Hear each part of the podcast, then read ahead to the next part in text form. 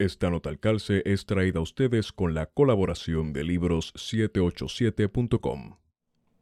Esta nota al calce junto al licenciado Eduardo Villanueva Muñoz es un esfuerzo por preservar la memoria de Carlos Soto Arribí y Hernaldo Darío Rosado, asesinados en el Cerro Maravilla el 25 de julio de 1978. No debemos olvidar la violencia del Estado, las vidas que ha cobrado y los traumas que sigue ocasionando a la memoria colectiva del pueblo puertorriqueño.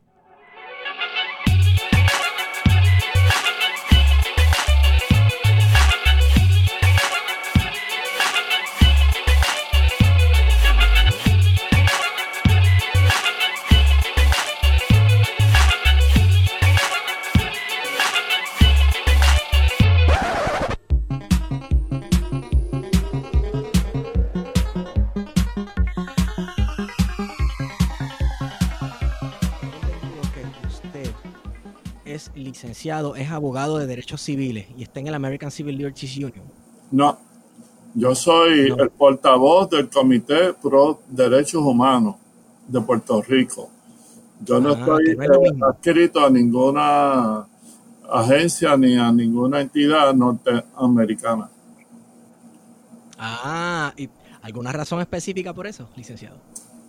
Pues eh, yo creo que primero que nada, eh, esto se remonta a la época en que yo era estudiante en Derecho y, tal vez en bachillerato incluso.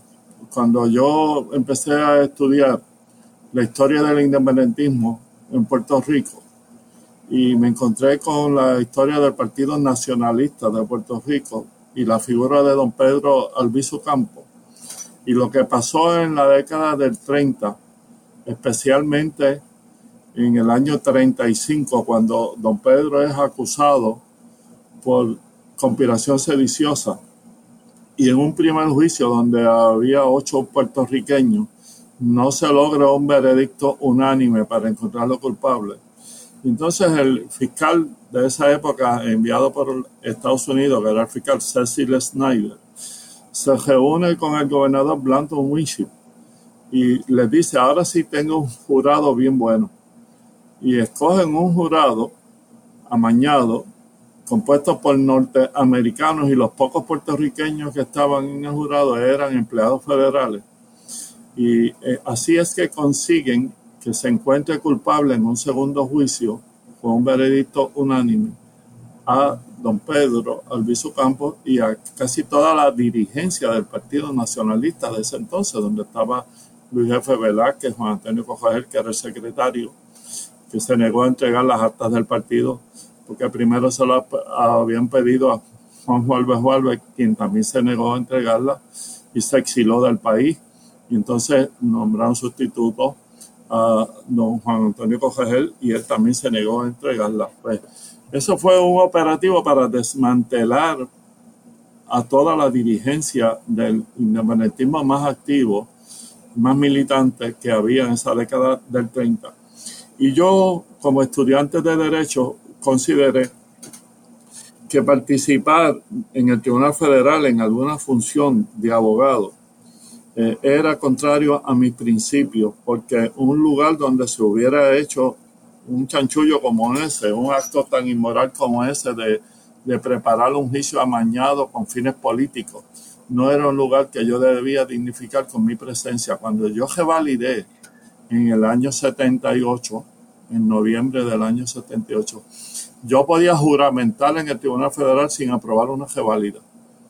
Posteriormente es que se pone el requisito de reválida para que los abogados que postulaban en la estatal y habían aprobado una reválida estatal pudieran litigar en el federal, tenían que pasar una reválida, pero para mi época no.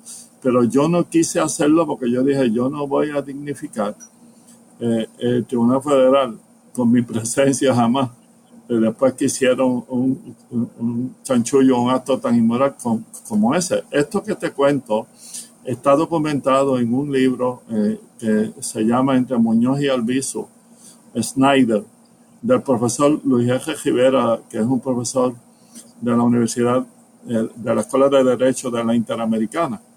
Eh, y, está eh, bien estudiado ahí, bien documentado. Está también en otros libros, está en lo de Marisa Josado, en el libro de Juan Cruz sobre el nacionalismo. Sin duda, eso fue un, fue un operativo porque don Pedro estaba ya logrando eh, un consenso para poner de acuerdo a los dirigentes de los diferentes partidos políticos, Partido Liberal, el Unión, el Partido Federal, para celebrar una convención constituyente para primero hacer la independencia y luego desde la independencia negociar cualquier relación jurídico-política que cambiara el Estado colonial, el Estado territorial colonial que Puerto Rico tenía en esa década del 35. Recuerda que don Pedro se convierte en el presidente del Partido Nacionalista en el año 1930, luego de que él regresa de su gira por eh, Latinoamérica y por Centroamérica,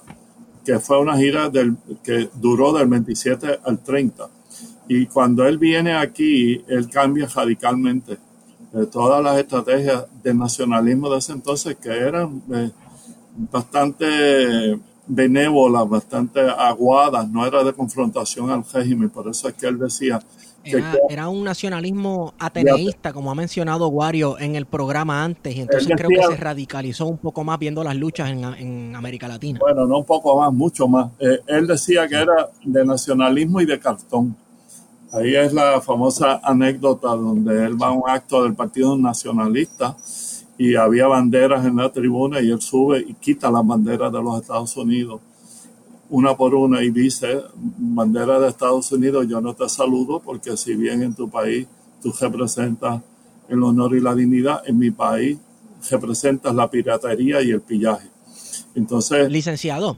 Ahí es que él este este, se hace presidente del partido en el Ateneo y, aunque él participó en las elecciones del 32, fíjate, es una cosa interesante, porque sí. el partido saca 5 mil votos y don Pedro saca 10.000, el doble del partido. Y esa eh, elección del 32, Muñoz Marín, que ya estaba en la política activa, Muñoz dice, en los, eh, en los países sometidos al colonialismo, uno vota por hombres o por principios. Yo votaré por Albizu Campo, que significa ambas cosas, el hombre y los principios. Eh, pero, claro, don Pedro hizo eso, participó en esa elección para a su manera en esa época histórica demostrar que las elecciones no eran la manera de lograr la posibilidad de alcanzar la independencia. Entonces se va radicalizando más y él dirige la huelga cañera del 34 y la gana.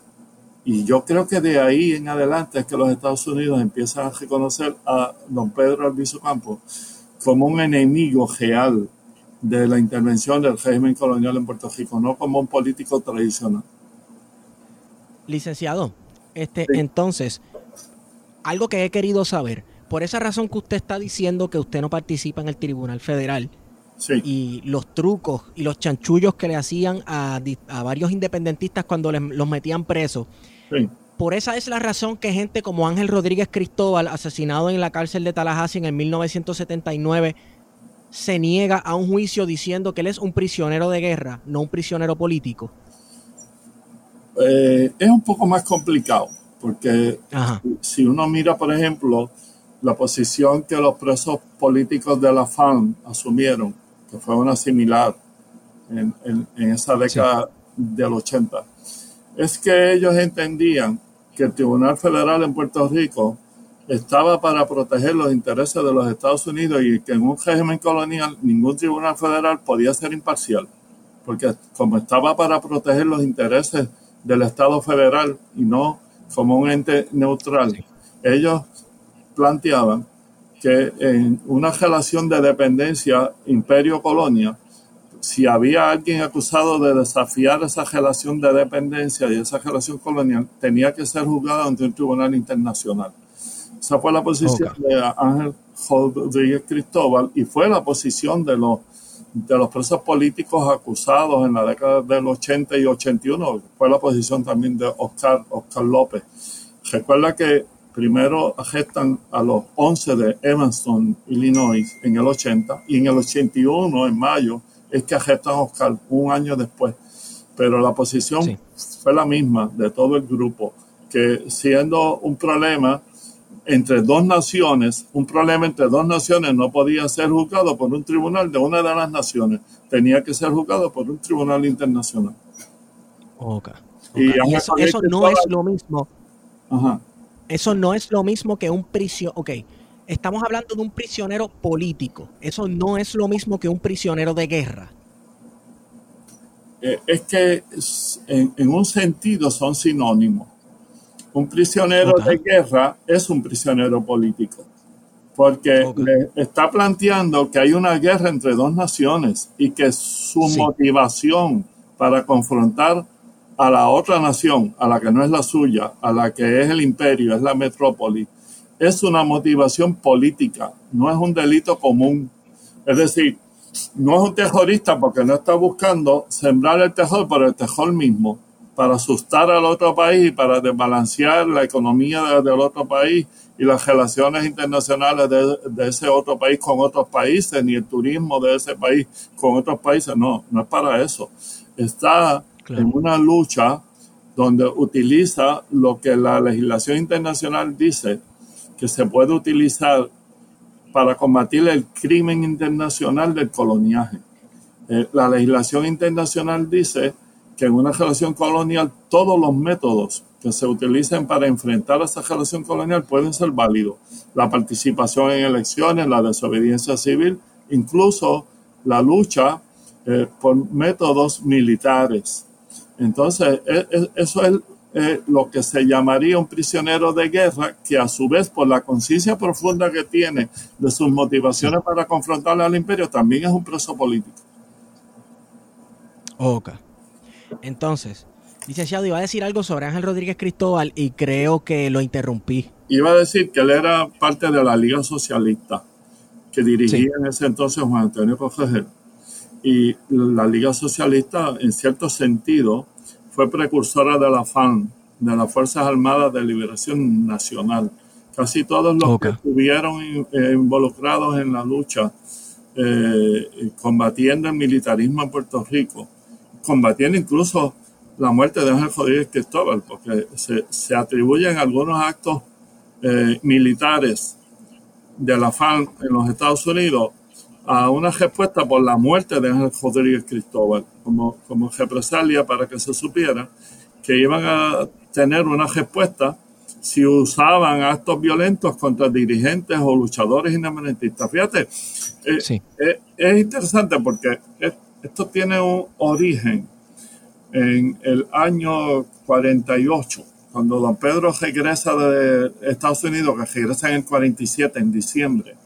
En el año 48, él tiene una larga conversación precisamente con Juan Antonio Cogegel, que Cogegel la cuenta en uno de sus libros. Creo que es en el de la nueva lucha por la independencia de Puerto Rico eh, pero no estoy absolutamente seguro que fuera en ese libro, pero él la cuenta en uno de sus libros. Él dice que empezaron a hablar en la tarde y la conversación duró hasta altas horas de la noche a la luz de una vela. Y que don Pedro en esa conversación le dice a corregir, mira, Juan Antonio, Estados Unidos tiró la bomba atómica en Hiroshima y Nagasaki y no recibió una respuesta de ningún país del mundo, de las potencias económicas y militares que hay en el mundo. Ninguna respuesta de represalia, ni de advertencia de que eso no debía de volver a ocurrir. Por un ricochet de la historia, es la frase que don Pedro usa en esa conversación. Eh, van a tratar de anexarse a las Filipinas eh, y eventualmente pudieran intentar anexarse a Puerto Rico y en el caso de Puerto Rico, nosotros tenemos que hacerles saber que si lo intentan, van a tener una respuesta y consecuencias contra ese intento.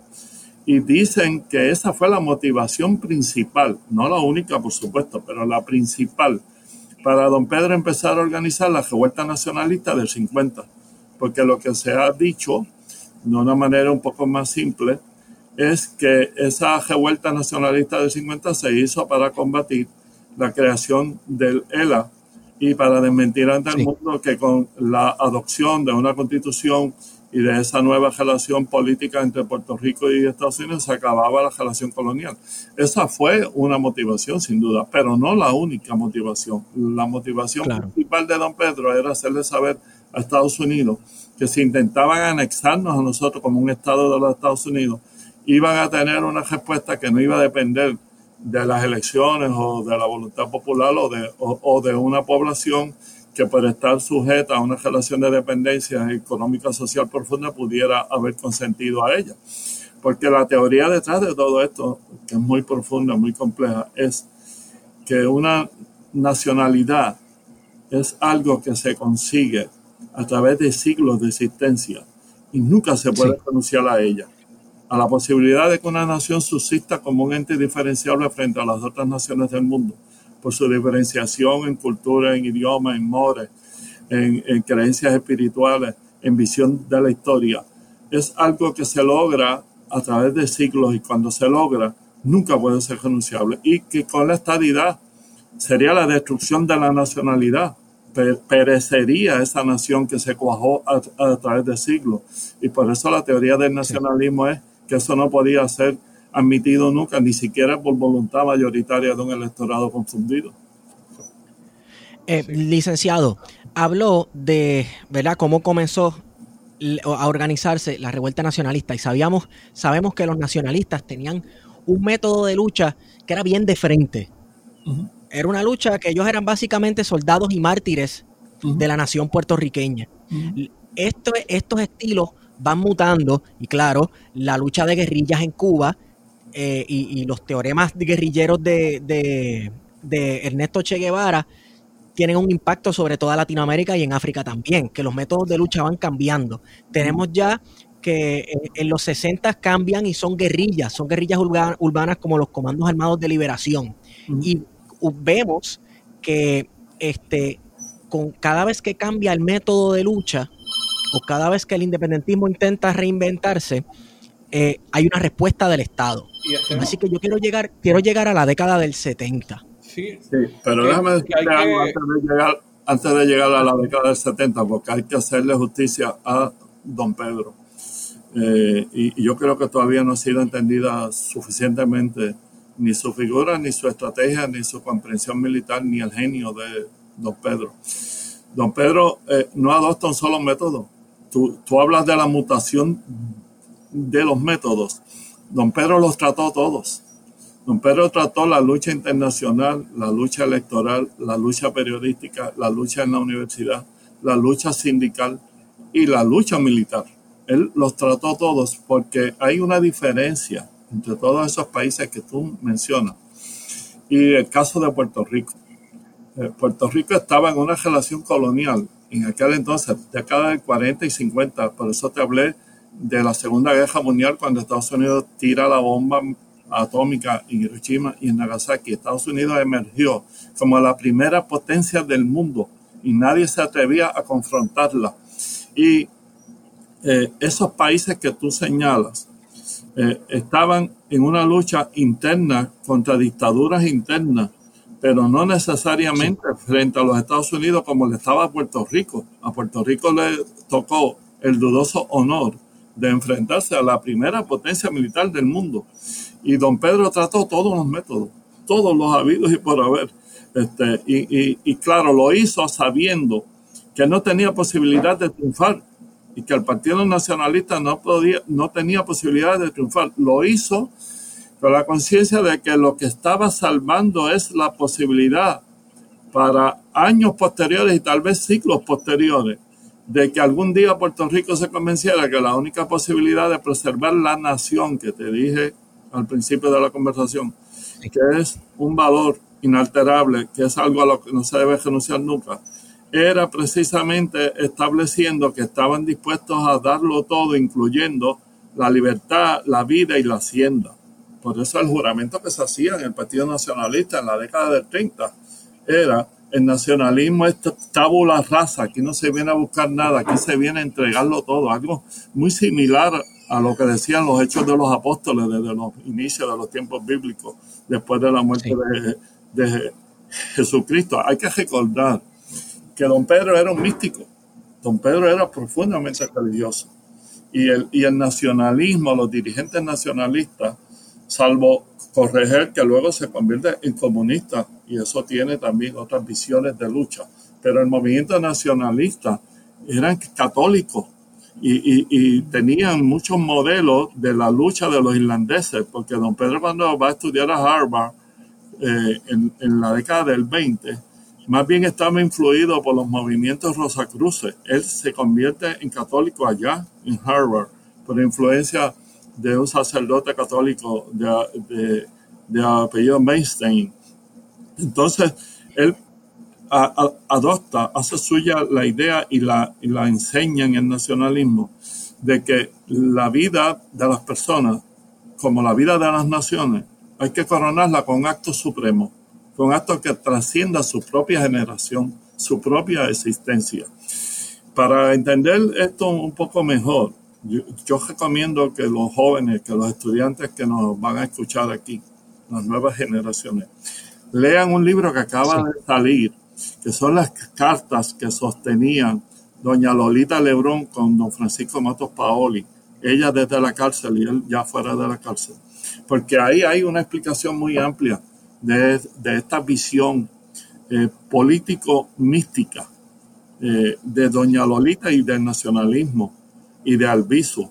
Ella hace referencia continuamente al maestro Albizu Campos en esas cartas, eh, dirigiéndose a Matos Paoli, y dice ella ahí que él era el segundo padre de la patria, que el primer padre de la patria en el siglo XIX fue Betance, y en el XX, don Pedro. Y lo dice porque ella precisamente enfatiza que no era meramente eh, la idea de obtener la libertad de Puerto Rico, que era una idea primaria, sino incluso también combatir la posibilidad de que se repitiera el uso de armas nucleares en el mundo. Por eso es que doña Lolita en la cárcel crea un grupo de mujeres para combatir el uso de armas nucleares en el mundo. Es, que es muy complejo en el, nacionalismo. Es un movimiento extremadamente complejo para entenderlo y hay que profundizar en esa visión mística, porque por eso es que ellos no le tenían miedo ni a la cárcel ni a la muerte, aunque la sufrían, por supuesto. Eran hombres y mujeres que, que, que, les gustaba mucho la libertad y eran profundamente libres en su espíritu, pero estaban dispuestos a renunciar a la propia libertad para asegurar la libertad de la patria. La realidad es que estoy pensando que ya una vez que es encarcelado gran parte del liderato del Partido Nacionalista en la década del 50 y que todavía está en su apogeo la represión del muñozismo desde el Estado colonial, vemos que hay una ruptura dentro del Partido Independentista puertorriqueño ya en los 50 y que esa, esa ruptura lleva, por un lado, a la fundación de la FUPI, de la Federación Universitaria por la Independencia, y el 11 de enero, a días del triunfo de la Revolución Cubana en Puerto Rico, el 11 de enero se funda el movimiento pro independencia.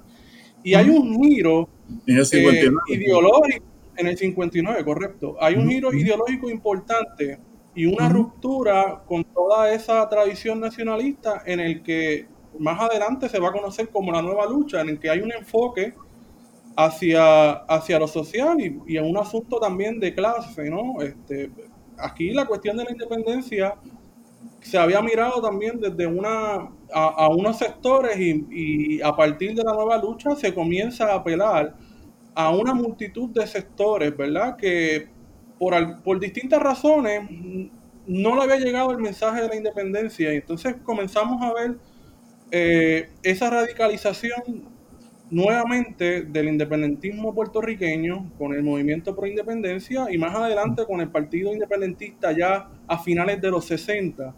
Pero yo quiero irme más o menos redirigiendo la, discusión hacia los 70, eh, que hay un punto muy importante en la década de los 60 que para mí es la, la elección de Luis Aferré en 1968.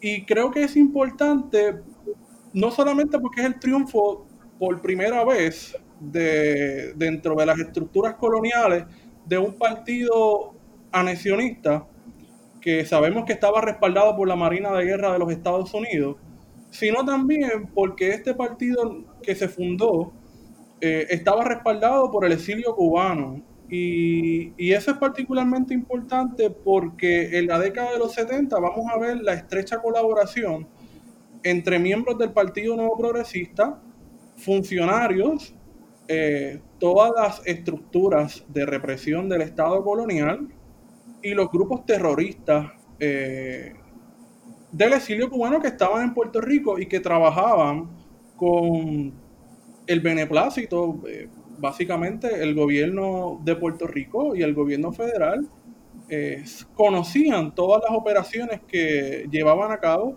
las organizaciones terroristas del, del exilio cubano y creo que a partir de, de 1968 se acaba esa paz social de la que Muñoz y el Partido Popular Democrático se, se jactaban, ¿verdad?, de que a partir de la década del 50, con Operación Manos a la Obra, se había logrado neutralizar al independentismo y a, la, y a las clases trabajadoras eh, como sabemos, durante la, la más que con la operación a la obra, sí.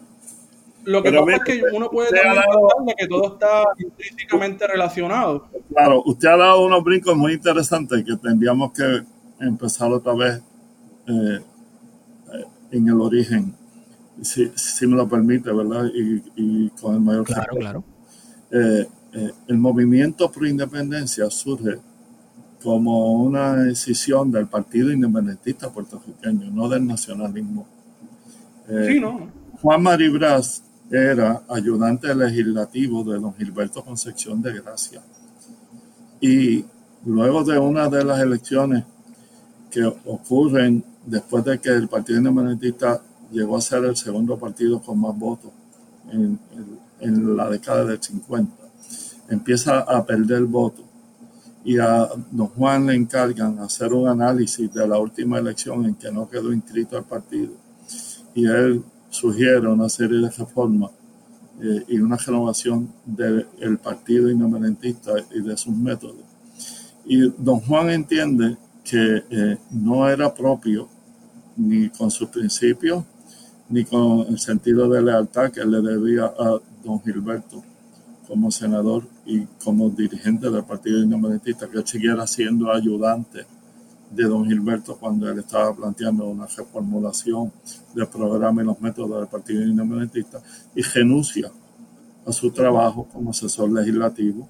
Y entonces es que funda el Movimiento por Independencia, que coincidentalmente eh, pues es a la misma vez que gana la revolución cubana en Cuba eh, y se empieza a establecer un vínculo muy intenso, muy fuerte entre el nuevo gobierno que se instaura en Cuba, dirigido por Fidel Castro, y Juan Maribras en Puerto Rico. Eh, entonces ese inicio de la década del 60, donde ya usted señala el triunfo del Partido Nuevo Progresista y el inicio del debilitamiento de la idea de Lela y del Partido Popular como partido hegemónico en el país por el retiro de Muñoz y por la decisión que hubo con Sánchez Vilella y por, por los actos que la Marina de Guerra en privado, en secreto hizo, que están documentados en libros de Juan Manuel García Pasalacua y en libros de varias otras personas que estudiaron esa, esa década la, Marina tuvo un rol muy predominante para dividir al Partido Popular y para fortalecer eh, un movimiento anexionista con el objetivo no de hacernos un Estado, sino con el objetivo de que combatieran los movimientos revolucionarios que se estaban dando por influencia de la revolución cubana en Centroamérica y en Latinoamérica, porque lo que pasa con la revolución cubana es que no es un movimiento meramente nacionalista eh, que intenta transformar a Cuba como sociedad, sino que eh, interesa exportar su modelo a Latinoamérica, al Caribe y al mundo, y para combatir el bloqueo que le establece Kennedy eh, a principios de esa década del 60, establece unas relaciones con Rusia y con China. por un lado estaba Raúl Castro, y Fidel con, con unas eh, conexiones muy intensas eh, con Rusia, y, eh, que era la Unión Soviética en ese entonces, y por otro lado estaba el Che Guevara con unas conexiones muy intensas con China comunista. Y así es que ellos empiezan a romper el bloqueo que le hizo Estados Unidos y, y se funda lo que se llama el CARICOM, que era algo equivalente al mercado común europeo, pues era, era el mercado común de los países comunistas. Y así es que Cuba puede subsistir en esa década del 60 y del 70 y romper el bloqueo en cierta medida y empezar a exportar su modelo socialista al mundo. Empieza la intervención de ellos en África y, combatiendo el régimen del apartheid y un montón de cosas más que sería prolijo ahora entrar en detalle. Pero lo interesante. que Puerto Rico en esa época. Que Puerto Rico en esa época estaba siendo parte del escenario regional de la Guerra Fría. A eso iba ahora mismo.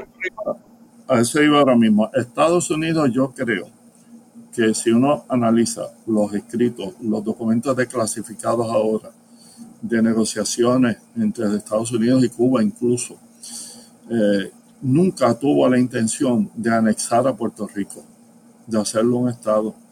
Eh, ellos hicieron querer eso al Partido Nuevo Progresista, que si ellos se convertían en sus aliados para combatir el comunismo en el Caribe y en Latinoamérica, eventualmente ellos iban a acceder a convertir a Puerto Rico en un estado. Eso se lo creyó FG, eso se lo creyó Homero Barceló, eso se lo creyó Pedro José Yo, y todos ellos fueron tontos útiles del imperio eh, para esos propósitos.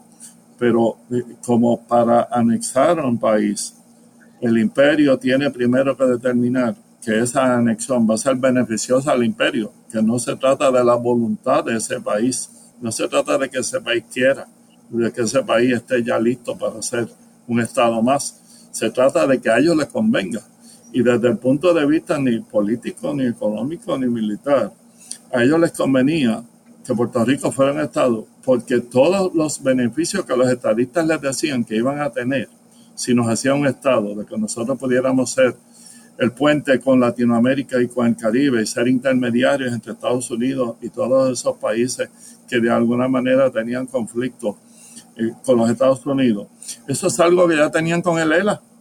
Ese, ese, beneficio de ser intermediario con Latinoamérica lo hacía Muñoz, lo hacía Morales Cajión y lo hacía Santiago Polanco Abreu cada vez que los yanquis se lo pedían. Hay un libro magnífico sobre las relaciones internacionales bajo el ELA, escrito por la profesora Evelyn, perdón, que es una tesis doctoral del Centro de Estudios del Caribe.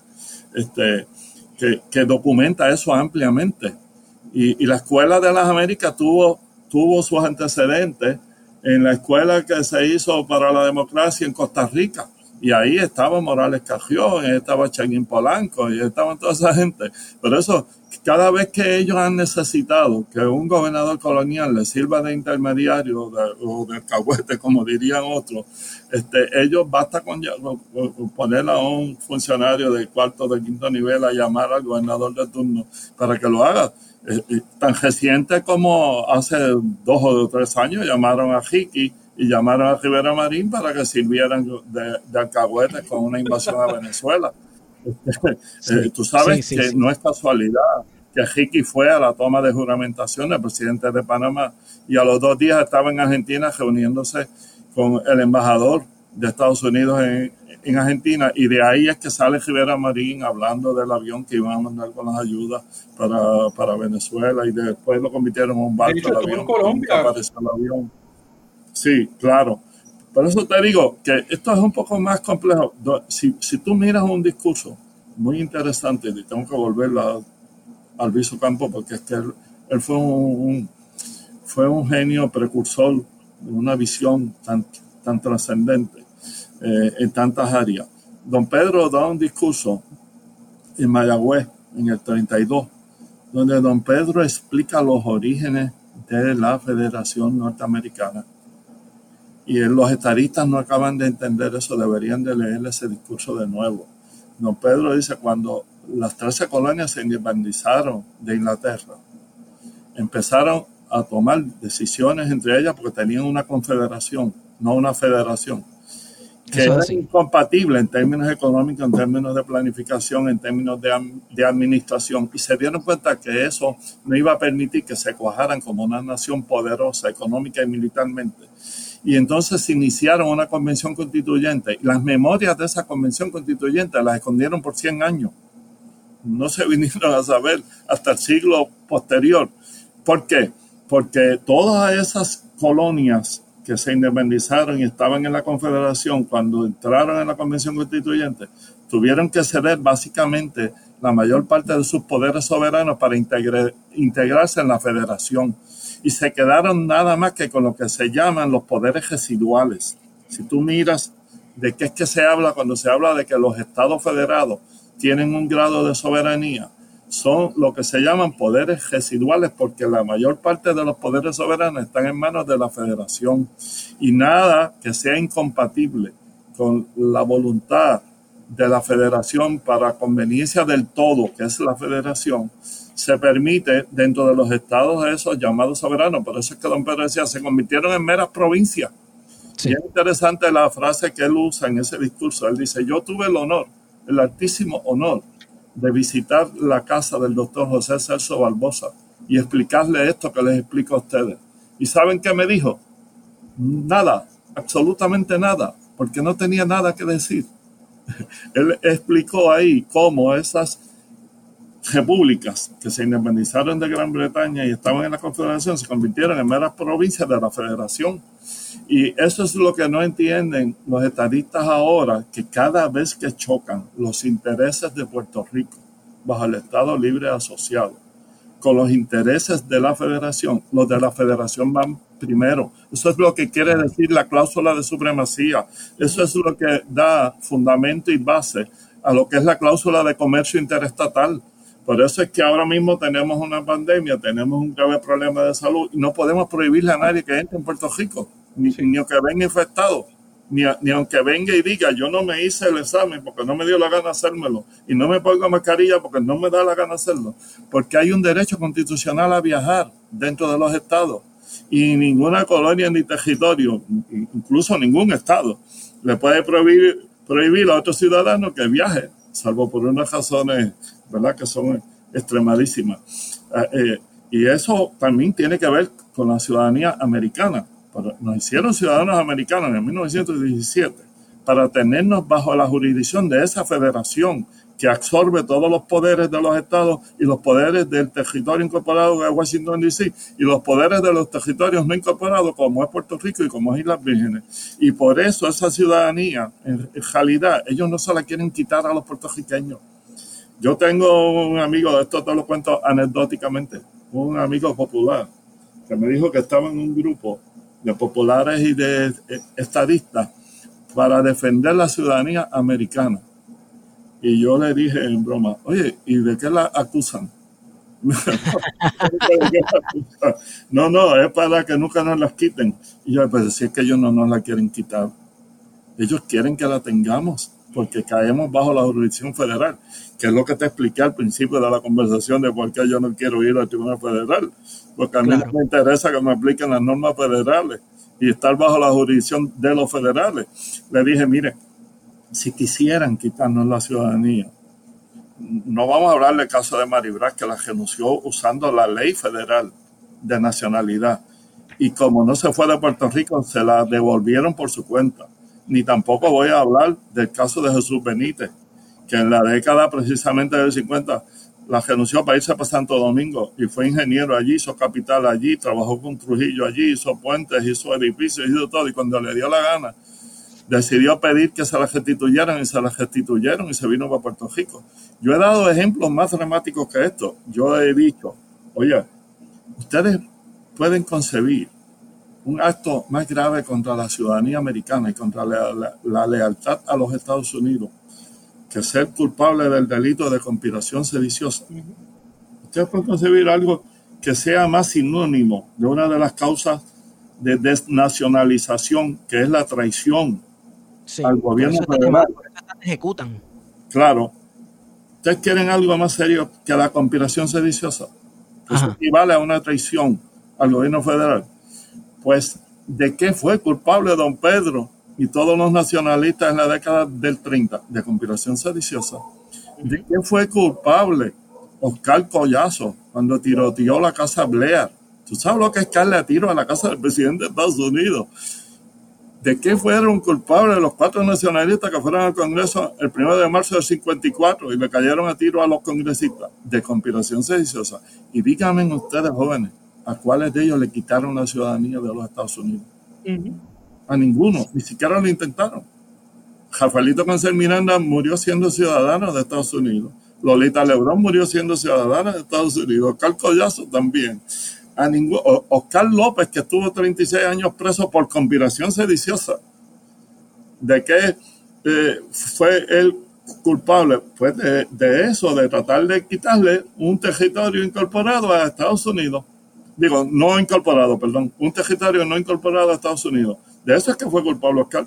36 años preso y nunca le quitaron la ciudadanía y está viajando entre estados y hablando de la independencia y haciendo todo lo que está haciendo muy bien hecho, ¿verdad?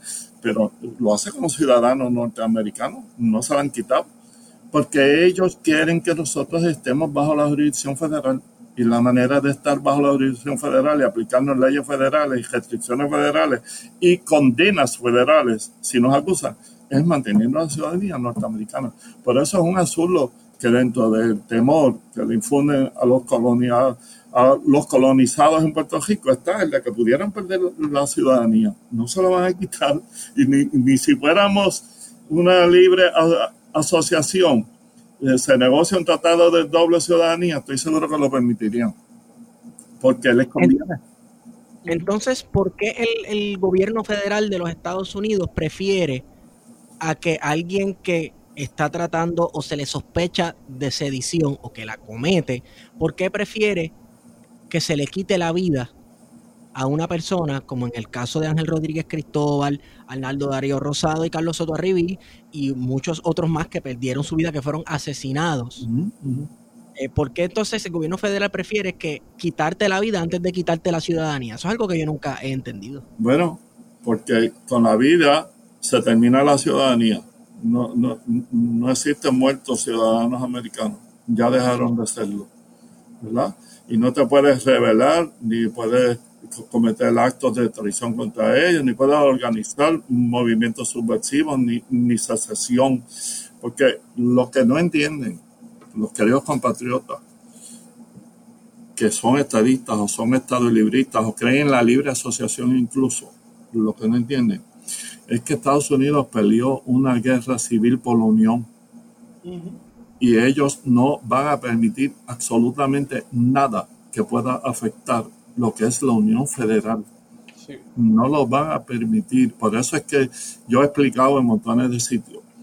El ELA culminado con más poderes, eso que estaba hablando recientemente eh, Charlie Delgado, que está hablando Eduardo Batia, que ellos van a negociar si salen gobernadores, un elano territorial y no colonial, con algunos poderes económicos que sean compatibles con la unión permanente y con la ciudadanía americana. Eso nunca va a ocurrir. Eso es más difícil que la estadidad.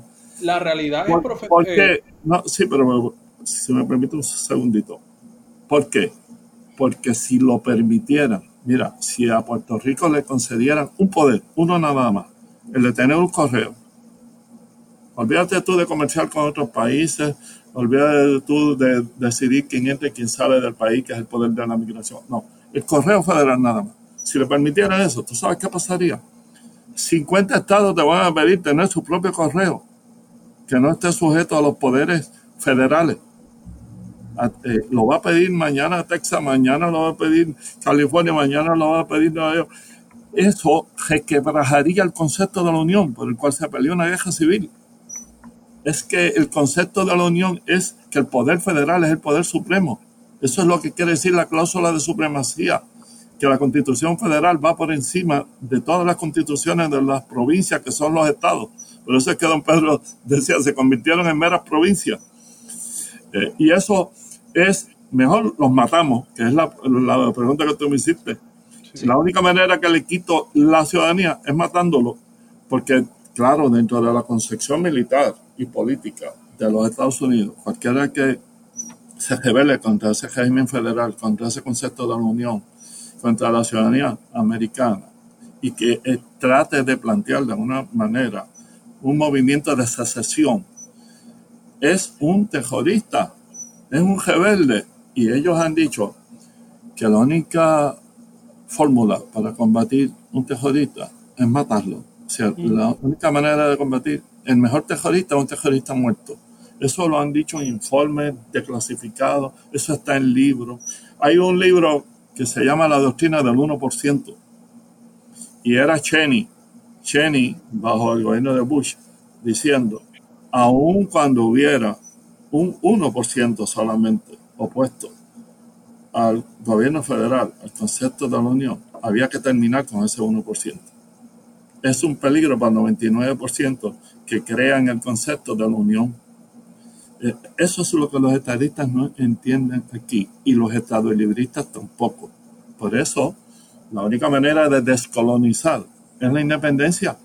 Porque con la soberanía plena, con la independencia, entonces sí tú puedes entrar en relaciones de todo tipo, comercial, académico, militar incluso, eh, con los Estados Unidos y con Inglaterra y con Francia, con Italia, con España. Mira, los populares están hablando de que mediante la resolución 1541 en la ONU, que se mencionan tres fórmulas, que es la integración, que no es lo mismo que la estabilidad, porque la integración es desde el ejercicio de la soberanía, la libre asociación y la independencia, que luego de esa 1541 se hizo una resolución que es la 2265 y dice cualquier otro tipo de relación que un Estado quiera establecer con otro Estado. Y no entienden que eso es cierto, pero como país soberano, no como país colonial ni como territorio no incorporado, que es lo que somos nosotros. Eso es como país soberano. Por supuesto que sí que, que ahora mismo, si le da la gana de establecer una relación con España para razones médicas, para razones ecológicas, para razones universitarias, pues la puede establecer y la puede establecer por cinco años o por 10 o por 15 o por 20.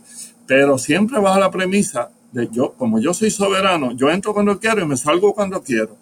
El derecho a salirse entre dos países es un derecho imprescindible para el concepto de la soberanía. Si no existe el derecho a salirse, no hay soberanía. Entonces lo que hay es dependencia. Por eso es que yo decía, miren, este embeleco que hay de, un plebiscito que sean evaluadas las fórmulas por el Departamento de Justicia de los Estados Unidos y el Departamento de Justicia de Estados Unidos decida si cumplen con las normas de los Estados Unidos, es lo mismo que pasó en el 52 en el año 1952, ¿tú sabes lo que pusieron ellos en una cláusula de la Constitución de Puerto Rico? En el artículo 7, pusieron que cualquier cambio a esta constitución tiene que ser conforme al sistema republicano de gobierno, a la cláusula de supremacía y a la constitución federal de los Estados Unidos. Eso lo pusieron ellos en la constitución de Puerto Rico para asegurarse de que no podía haber un cambio que fuera por voluntad propia de los puertorriqueños. Y por eso es que nunca tuvimos soberanía, y por eso es que eso no fue un ejercicio soberano, porque un ejercicio soberano es el que ejerce un país para establecer una relación con otro país, siempre reservándose la facultad de entrar o salir de esa relación. Yo, yo quería mencionar un poco para redirigir hacia, hacia los 70, eh, que también hay que ver el, el contexto de la época en el sentido de que cuando llega Ferré a la gobernación con esta idea, ¿verdad? De, esto tiene que cambiar y de la estadidad jíbara, también es porque hay una percepción en Puerto Rico, y al menos eso es lo que yo he visto de lo que he estado investigando, de que la estabilidad en ese momento sí era posible dentro de la coyuntura de la lucha por los derechos civiles. Y quizás parece un poco disparatado, pero uno se pone a revisar los discursos de, de Ferré y van en sintonía con aquel proyecto de Lyndon Johnson de la gran sociedad, ¿verdad? Y en Puerto Rico la gran sociedad no fue otra cosa que el proyecto de Ferré de la llamada Nueva Vida, que sabemos que fue un rotundo fracaso porque entrado ya en los 70, uno ve, por ejemplo, los casos de corrupción con, con el Comité de Reconstrucción Urbana, eh, y el problema después con los propietarios y los que no tenían propiedades eh, de tierra, eh, que fue un rotundo fracaso ese proyecto de las parcelas, por ejemplo, que llevó a una, a una lucha social de cientos, miles de familias en la búsqueda por una tierra, eh, por un lado, y el otro lado en la universidad, que fue el epicentro, diría yo, y ahí quizás usted pueda ahondar más, de la lucha ideológica en Puerto Rico, eh, con la, la AUPE y distintos eh, personajes como Oreste eh, Ramos, Oreste Ramos, sí, Orlando. Y todos aquellos terroristas sí, que estaban que estaban presentes en la universidad y contra otras organizaciones estudiantiles, organizaciones independentistas como la FUPI, que tuvieron como el centro de batalla en la Universidad de Puerto Rico en Río Piedra, aunque esto no es solamente Río Piedra, vamos, pero el epicentro podemos decir que fue Río Piedra. ¿Qué, ¿Qué, nos puedes contar de esa de la década de los 70 y de la lucha universitaria? Claro. Eh, hilando con lo anterior, con toda la explicación histórica que te di, eh, sobre eso que tú planteas, hay libros de César Pavón y de Jamón Grafogel y, y, se han desarrollado teorías de la estabilidad radical. Eh, la teoría de que dentro de la Federación Norteamericana puede convivir un Estado-nación, un Estado que sería el admitido, que a la misma vez es una nación en el sentido sociológico, y convertir a Estados Unidos en un país, en lugar de, de ser una nación hegemónica, un país que sea una nación de naciones conviviendo dentro de sí. Eh, eso ha sido un rotundo fracaso. Claro, el multiculturalismo en Estados Unidos fue. Claro, y lo fue por la explicación que te di de los orígenes de la guerra civil y de la Unión y de lo que eh, pasó a ser Estados Unidos de, de, una confederación a una federación y del sentido de la unidad nacional interna y, de cómo eso incluso se consagró a nivel constitucional con lo que te expliqué de la cláusula de supremacía y de los poderes residuales y de, todas esas cosas que te expliqué. Pero es interesante porque Ferré era ingeniero. Ferré no era ni abogado, ni científico político, ni historiador, ni nada de eso. Y, y Ferré, en un sentido íntimo, era nacionalista. Tenía un profundo sentido de nacionalismo cultural entonces, Ferrer creía que era compatible seguir siendo puertorriqueño y fiel a Puerto Rico y fiel a los Estados Unidos como nación, y por eso se inventó aquella diferenciación de patria-nación.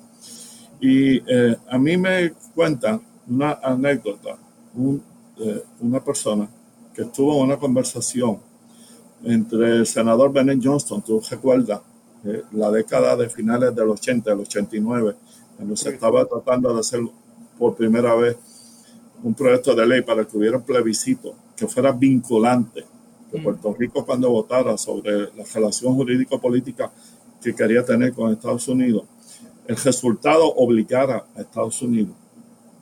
Pues eso hubo unas negociaciones muy intensas y se definía que iba a ser Puerto Rico bajo la estadidad, que iba a ser Puerto Rico bajo un ELA culminado y que iba a ser Puerto Rico bajo un modelo de una república que tuviera relaciones con Estados Unidos con un periodo de transición para reconstituir una economía que pudiera ser una economía eh, autosustentable. Y por eso se hablaba de un periodo de transición con ayudas federales por 10 años. Bueno, pues estaban en una reunión joven Bejío, un senador de Texas, don Luis Afeje, la persona que me cuenta esto, pues no, me quiero ahora decir el nombre porque no me ha autorizado, pero, era ese, ese pequeño grupo, unas como cinco personas solamente. Entonces joven está explicando por qué Puerto Rico no cabía en Estados Unidos como un estado, porque era una nación diferenciable de los 50 estados. ¿Y qué es lo que significa ser una nación en el sentido sociológico-cultural, que es un hecho que cuando cuaja ya es indestructible, como es el caso de Puerto Rico, porque Puerto Rico tiene cinco años de existencia, perdón, cinco siglos de existencia como nación. De hecho, cuando Estados Unidos invadió Puerto Rico en 1898, Estados Unidos era una nación joven que se había hecho república a finales del siglo XVIII y Puerto Rico ya era una nacionalidad. Ya había cogido el grito de ARE, ya nosotros teníamos zoólogos, biólogos, historiadores, educadores, como Betances, como Hostos, eh, como, como distintos científicos en el mundo, este, pintores. Nosotros éramos una civilización mucho más avanzada que los Estados Unidos cuando ellos invadieron aquí. Imagínate tú cómo es ese sentido de nacionalidad que tiene Puerto Rico. Pues estaba joven explicando eso y Fejé intenta intervenir para eh, argumentar contra lo que Joven estaba diciendo. Le dice al senador de Texas, sí, pero eso es lo folclórico, eso es lo cultural. Eh, en todos los estados hay un sentido de pertenencia cultural muy intenso, de diferenciación cultural muy intensa. Por ejemplo, usted, el senador de Texas, yo estoy seguro que siente más orgullo por la bandera de Texas que la propia bandera de los Estados Unidos, porque es la que lo identifica usted como tejano. La persona que me lo cuenta dice que el senador de Texas se ofendió de tal manera y respondió a Ferrer inmediatamente, no, sir, it is not true. I am first American, and there, and then I am from Texas.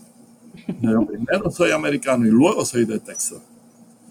Y entonces Dice él que el viejito Fejé se doblaba en el asiento hasta casi querer desaparecer de la vergüenza que pasó por el argumento ridículo que había usado. Tú sabes, es que el sentido de nacionalidad es un sentido místico, espiritual, muy profundo, muy difícil incluso de explicar, pero que existe. Es como si a ti te pidieran que, que definieras el amor. Tú no lo puedes definir, pero tú sabes que existe y lo has sentido. Y cuando lo sientes, es tan profundo, tan misterioso, tan intenso, que tú dices, yo no cambiaría esta sensación por nada. Esto de estar enamorado, yo no lo cambiaría por nada. Pues así somos los puertorriqueños con Puerto Rico. Por eso es que cada vez que han chocado los intereses de Puerto Rico con los de los Estados Unidos, ese es el valladar que los estadistas no han podido saltar nunca. Porque los propios estadistas ponen primero los intereses de Puerto Rico que los de los Estados Unidos. Eso es lo que explica lo que le pasó a Pedro José Yo en la famosa vista sobre Vieques, donde dijo non push Dijo don't push porque sintió que estaban ofendiendo a Puerto Rico, que lo estaban humillando, que lo estaban reduciendo a nada, a una pertenencia. Y, alguien que no es ningún radical ni ningún revolucionario, como Eduardo Batia mismo, hay unas vistas recientes, le dice a un senador, hay que acabar con la relación que dice que nosotros somos una pertenencia de los Estados Unidos, porque eso es ofensivo. Ningún país puede ser pertenencia de otro país. Eso se explica por el sentido de nacionalidad. Y hasta que ese sentido no se pierde, un país no está maduro para ser Estado de otro país. Puede tener relaciones con otro país mediante un tratado, relaciones de amistad, de cooperación, de intercambio cultural y científico, pero diluirse, disolverse, desaparecer y estar inmerso dentro de ese otro país, eso no se pierde. Entonces, esa es la gran aportación del independentismo en Puerto Rico, ¿sabes? En el siglo XX y XXI. No solo de don Pedro, que, que Lolita decía que era el segundo padre de la patria. Esa es la aportación de De Diego, esa es la aportación de Alviso, esa es la aportación de Maribra, esa es la aportación de Juan Bejío y de todas las mujeres que han estado involucradas en esa lucha. En, en, lucha de la FAN habían cinco mujeres. Ahí están las hermanas Rodríguez, ahí está Karen Valentín, ahí está Alicia Pagán. Este, aquí hubo una Blanca Canada, aquí hubo una Carmen Pérez. Eso es tan poderoso que no hay ni siquiera diferenciación de sexo. Las mismas mujeres han estado dispuestas a dar la vida, la libertad, su propiedad, porque esta patria subsista. Y Estados Unidos sabe eso. Mira, mucho antes de los ataques a la Torre Gemela, ¿qué es lo que pasó? Pues el ataque a la Casa Blanca y el ataque al Congreso de los Estados Unidos. Ese mensaje que le dio el nacionalismo puertorriqueño y don Pedro a Estados Unidos, nosotros por salvar la nacionalidad, por salvar la patria, estamos dispuestos a perder la vida, la libertad y la propiedad. Ese mensaje no se lo ha dado ningún país a, Estados Unidos, no se lo dio Filipinas, no se lo dio Hawái, no se lo dieron ninguno de los 50 estados, se lo dio Puerto Rico. Ese es un mensaje que todavía es plenamente vigente. Y por eso aquí ha habido actos terroristas contra los independentistas, aquí se le han hecho carpetas, aquí todavía se le persigue, se le niegan ascensos, se le niegan empleos, se persiguen a su familia cuando no pueden contra ellos. Pero todavía tenemos nación, todavía tenemos identidad cultural, todavía tenemos patria, por esa aportación que hicieron esos puertorriqueños, esas puertorriqueñas en el siglo pasado, en el siglo XX, de darlo todo para que se preservara la posibilidad de que un día nosotros pudiéramos ser libres y pudiéramos ser una nación independiente en relación de amistad, como he dicho tantas veces, con Estados Unidos y con todos los países que nos convenga estar en amistad. En la década del 70, o a principios de la década del 70, ocurre el asesinato de la estudiante Antonia Martínez Lagares en la universidad. ¿Y qué nos puedes decir de, ese asesinato y qué tú crees que representó en la lucha por la independencia? Porque evidentemente Antonia Martínez se convirtió en una mártir de la lucha estudiantil, pero tuvo unas repercusiones en, el ámbito político y social ya en los últimos años, eh, bueno, al final de la administración de, de Ferrer y en el cambio hacia la administración de, Rafael Hernández Colón. Sí, bueno, eh, ella eh, se convirtió efectivamente en una mártir y hay una plaza Antonio Martínez y se protegió al policía que la mató. Y, yo creo que el Estado sabía quién era y acusaron al que no era para que se cayera el caso. Pero ella es una mártir de una larga lista de mártires que hemos tenido y tenemos nosotros en esta lucha. Eh, a, los puertorriqueños y a las puertorriqueñas que se han opuesto al régimen colonial, como te digo, los han perseguido de muchas maneras, a ellos y a su familia. Eh, cuando se inscribió el Partido Independentista en la década del 40, le negaban hasta las medicinas a los que estuvieran dispuestos a darle una firma para la inscripción del PIB. Eh, y ahora mismo, estamos en el año 2020, eh, si tú eres un independentista activo, no, no de camiseta con un símbolo o no ir eh, de vez en cuando a una actividad cultural, sino que seas militante, que vayas a la protesta, que eh, escribas por los medios electrónicos y organices, pues a ti te persiguen y te fabrican casos y te echan pena. Mira lo que pasó con Nina. A Nina le echaron cinco años de cárcel por, un, por, por un acto casi simbólico dentro, dentro de un banco. Y los jóvenes que estuvieron involucrados en las protestas del primero de mayo hace unos tres años o dos años, algunos de ellos todavía tienen casos pendientes. Este, eh, o sea, el régimen, creyendo que si es eh, cooperador fiel al régimen colonial, va a ganarse unas camándulas y unos beneficios que eventualmente van a permitir que Puerto Rico sea un Estado, no se da cuenta de cómo muchísimas veces el Poder Federal interviene en, procesos electorales, en procesos sindicales, en procesos de apropiación de bienes del pueblo para privatización, eh, siempre a su conveniencia, todos los imperios del mundo, esto no es exclusivo de los Estados Unidos, esto en su día lo fue con España, lo fue con Gran Bretaña, lo, lo, fue con Portugal. Todos utilizan su poder en la intervención como un país dominado, como un país sujeto al régimen colonial, para el beneficio militar y económico de, de ese país interventor. Eh, yo, te puedo contar una anécdota. Cuando la primera guerra de Irak eh, fue el secretario de Estado a España con el primer ministro de Inglaterra a tratar de convencer al presidente español de que permitieran que los aviones que iban a atacar a Irak pararan en España para abastecerse de combustible y, para ubicarse en una posición estratégica que le era más favorable desde España para esa invasión. Y el presidente de España se opuso. Y entonces eh, el primer ministro de Inglaterra estaba viendo el enfrentamiento entre el presidente de España y el secretario de Estado, que creo que en aquel entonces era Cyrus Mans. Eh, y Cyrus Mans le dice al presidente de España, mire, si ustedes no quieren cooperar con nosotros en, esa intervención que es tan importante para nosotros contra Irak, nosotros consideraríamos retirar nuestras inversiones económicas en España eh, era un chantaje, ¿verdad? Y el presidente de España le dijo, mire, nosotros no quisiéramos que eso pase, nosotros tenemos relaciones económicas muy fuertes con ustedes y dejamos de tener relaciones económicas con otros países porque los privilegiamos a ustedes. Si ustedes retiran sus inversiones, entonces nosotros nos sentiríamos libres de establecer relaciones económicas con esos otros países que no lo hemos hecho hasta ahora por la relación que tenemos con ustedes.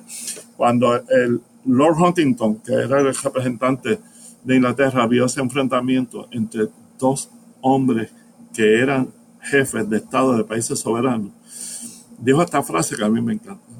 Le dice al presidente de España, oiga, usted viene de un país que fue un imperio y yo vengo de un país que fue un imperio. Pero estos norteamericanos no hay quien los entienda. Somos un imperio y quieren que los quieran. Pues eso, eso es lo que te digo.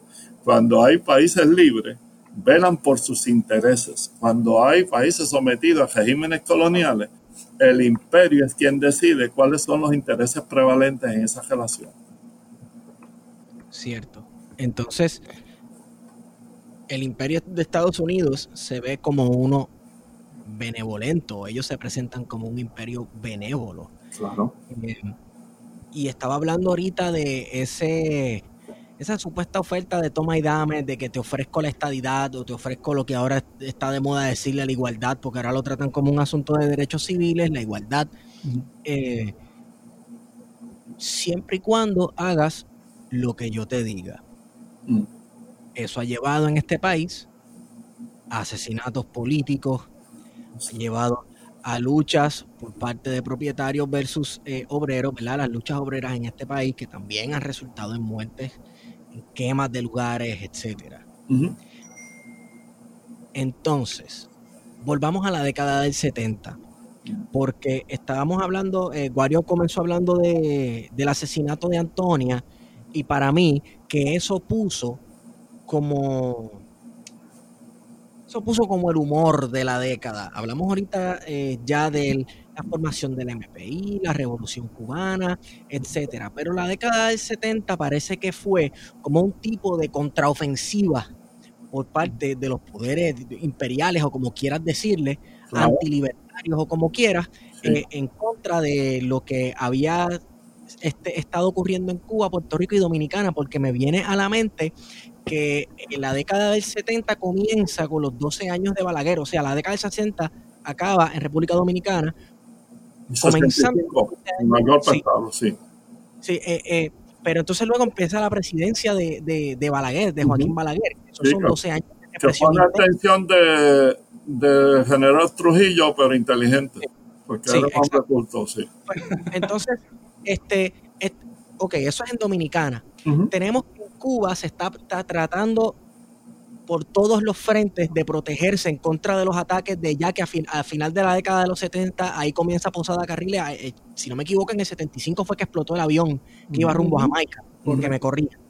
O sea que Cuba también se estaba viendo asediada por sus enemigos, la década del 70 comienza con un de El Salvador y de Nicaragua también y, los golpes de Estado en, Argentina y los golpes de Estado en Brasil. Tú sabes, es que ahí había unos movimientos revolucionarios que los Estados Unidos decidió cortarlos por los sanos y por eso impulsaron la ayuda a dictadores y a regímenes militares ahí en el 73 el golpe de Chile y después Videla en Argentina y después en Brasil. Tú sabes, ahí como se estaba propagando eh, un, germen revolucionario en Centroamérica y Latinoamérica por esos movimientos que te dije de Nicaragua, de El Salvador y la, revolución cubana que había logrado de alguna manera romper casi con el bloqueo a través de sus relaciones con el CARICOM, que es lo que te expliqué. Y, y conseguían ahí medicinas y conseguían ahí productos de materia prima, etcétera. Estados Unidos decide intervenir en estos otros países eh, fomentando golpes de Estado y la, permanencia de regímenes militares. Por, eso es que ellos decían en Nicaragua, por ejemplo, de Somoza, eh, cuando le hacían todas las críticas de los crímenes de Somoza y de la construcción de Somoza, pues la famosa frase del presidente de los Estados Unidos en ese entonces, that guy Somoza, he is a son of a bitch, but he is our son. Pues es un poco esa actitud. Esa actitud es la misma que tenían ellos con otros regímenes dictatoriales en esa década del 70 para el 80, sí. Y después lo, repitió Nixon con, con, el caso de Pinochet. Porque primero la frase la dice, la dice Franklin Delano Roosevelt en la década de los 30 y luego la actitud de Nixon es básicamente la misma con Pinochet una vez se da el golpe de Estado, porque recordemos que Estados Unidos no estuvo detrás del golpe de Estado, estuvo de frente del golpe de Estado que se da, que se da en Chile. Así mismo es. Sí, entonces en Puerto Rico, luego, pues Puerto Rico no es la excepción.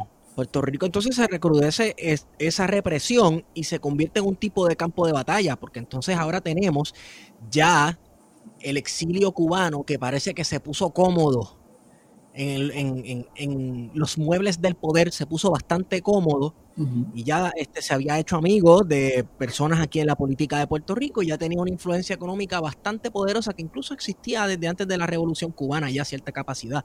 Pero ya en la entrada de la década de 70, ese exilio cubano de derecha entra con fuerza. Este, y entonces tenemos que en la policía de Puerto Rico se forma lo que básicamente son escuadrones, de muerte. Escuadrones de la muerte.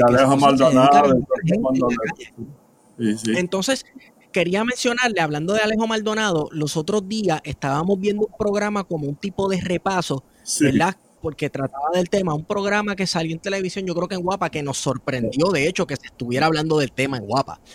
Eh, que el que lo dirige es Normando Valentín y se llama Ahí está la verdad. Se tenía que ver el asesinato de Carlos Muñiz Varela. Y... Carlos Muñiz Varela, el, asesinato de Maravilla, el asesinato de Antonia. Entonces, y el, del hijo de Maribra, el de, el de Chagui. El de Chagui Mari, exacto. Este, y primero, la primera impresión fue, nos sorprendió que se estuviera hablando del tema en televisión y que se estuviese entrevistando a personas como, vamos, el Bin Laden de Puerto Rico, que es este Alejo Maldonado, porque ese hombre es un terrorista que anda por ahí como si nada. Y para la misma vez también a Julio Muriente y otras personas que estuvieron en la lucha en esa década. Eh, y Alejo Maldonado dijo unas palabras muy curiosas que el que quiera ver es, eh, esa pequeña serie puede ir al site de Guapa y lo busca allí. Él dijo, Puerto Rico era un, campo de batalla, aquí había una guerra y era, éramos nosotros contra ellos. fue el asesinato de Handal también. Y, sí, exacto. Entonces, eh, eh, se desató un, debate acá entre nosotros viendo este, la serie sobre el, tipo de campo de batalla que era. Si era en realidad dos bandos iguales peleando. Si era la policía, e iguales no eran, exacto. Era si era la policía versus estos independentistas este, que tenían que pelear en muchas ocasiones. Por la, por la libertad. Sí, pero, pero fíjate que me, interesó que tal vez usted puede elaborar un poco en esto eh, el lenguaje de Alejo Maldonado y tal vez hablarnos un poco de quién fue Alejo Maldonado. Eh, el lenguaje que él utiliza de que en Puerto Rico en la década del 70 había guerra. Era una guerra. Hubo muertes de ambos lados y hubo más muertes de la derecha que de la izquierda, dijo él. Sí, exacto, usted lo vio. Porque Alejo es un hombre de la inteligencia yankee y es parte de la Escuela de las Américas, como lo fueron otros miembros de la Policía de Puerto Rico en esa década del 60 y el 70. Eh, y él es un tipo extraordinariamente inteligente. Eh, él, lo, eh, él lo mete a la cárcel y cumple unos años, pero si ese hombre hubiera cumplido años de cárcel por todos los asesinatos que cometió realmente, todavía estuviera preso. porque no tenía vida para cumplir las penas perpetuas que le tocaría por cada uno de esos asesinatos. Pero él tenía el apoyo del Estado y él estaba cumpliendo una labor como un militar Tanto así, este, tanto así licenciado, que este, Maldonado en una parte, hablando de González Maravé, porque vamos, aquí en Puerto Rico cuando tú hablas de que fulano era gente, mengano era infiltrado, te miran y te tratan, incluso hasta uno mismo con su cinismo lo trata como de teoría de conspiración. Pero escuchar a Alejo Maldonado, que es quien estuvo en las altas esferas del poder en este país, este, eh, decir con esta tranquilidad que González Malavé era un agente de inteligencia naval, así como si nada, diciéndolo como que, no sé, confirmando, caramba, con- Sí, no, estaba Desiderio Cartagena para esa época también. Claro, Sí. este, es que es que precisamente algo que la gente cree que es eh, una paranoia del independentismo o lo que alguna gente para desestimular el argumento de que eh, había aquí infiltración de agentes de inteligencia en los movimientos independentistas, le llamaban el agentismo a los que decían que, eh, que eso existía. Pero eso está documentado, tan documentado está que varios secretarios de justicia aquí han intentado que se descubra quiénes fueron los asesinos de, de Chagui Mari Pesquera y de Carlos Muñoz Varela. Y han, han tratado de conseguir eh, documentos desclasificados eh, en Estados Unidos a través del FBI. El FBI les dijo hace pocos años, nosotros revelamos esos documentos si la CIA nos autoriza. Pero tú Se- crees, usted, se usted le cree hizo la que... peti- no, no, pero déjame terminarle este dato histórico. Se le hizo la petición a la CIA.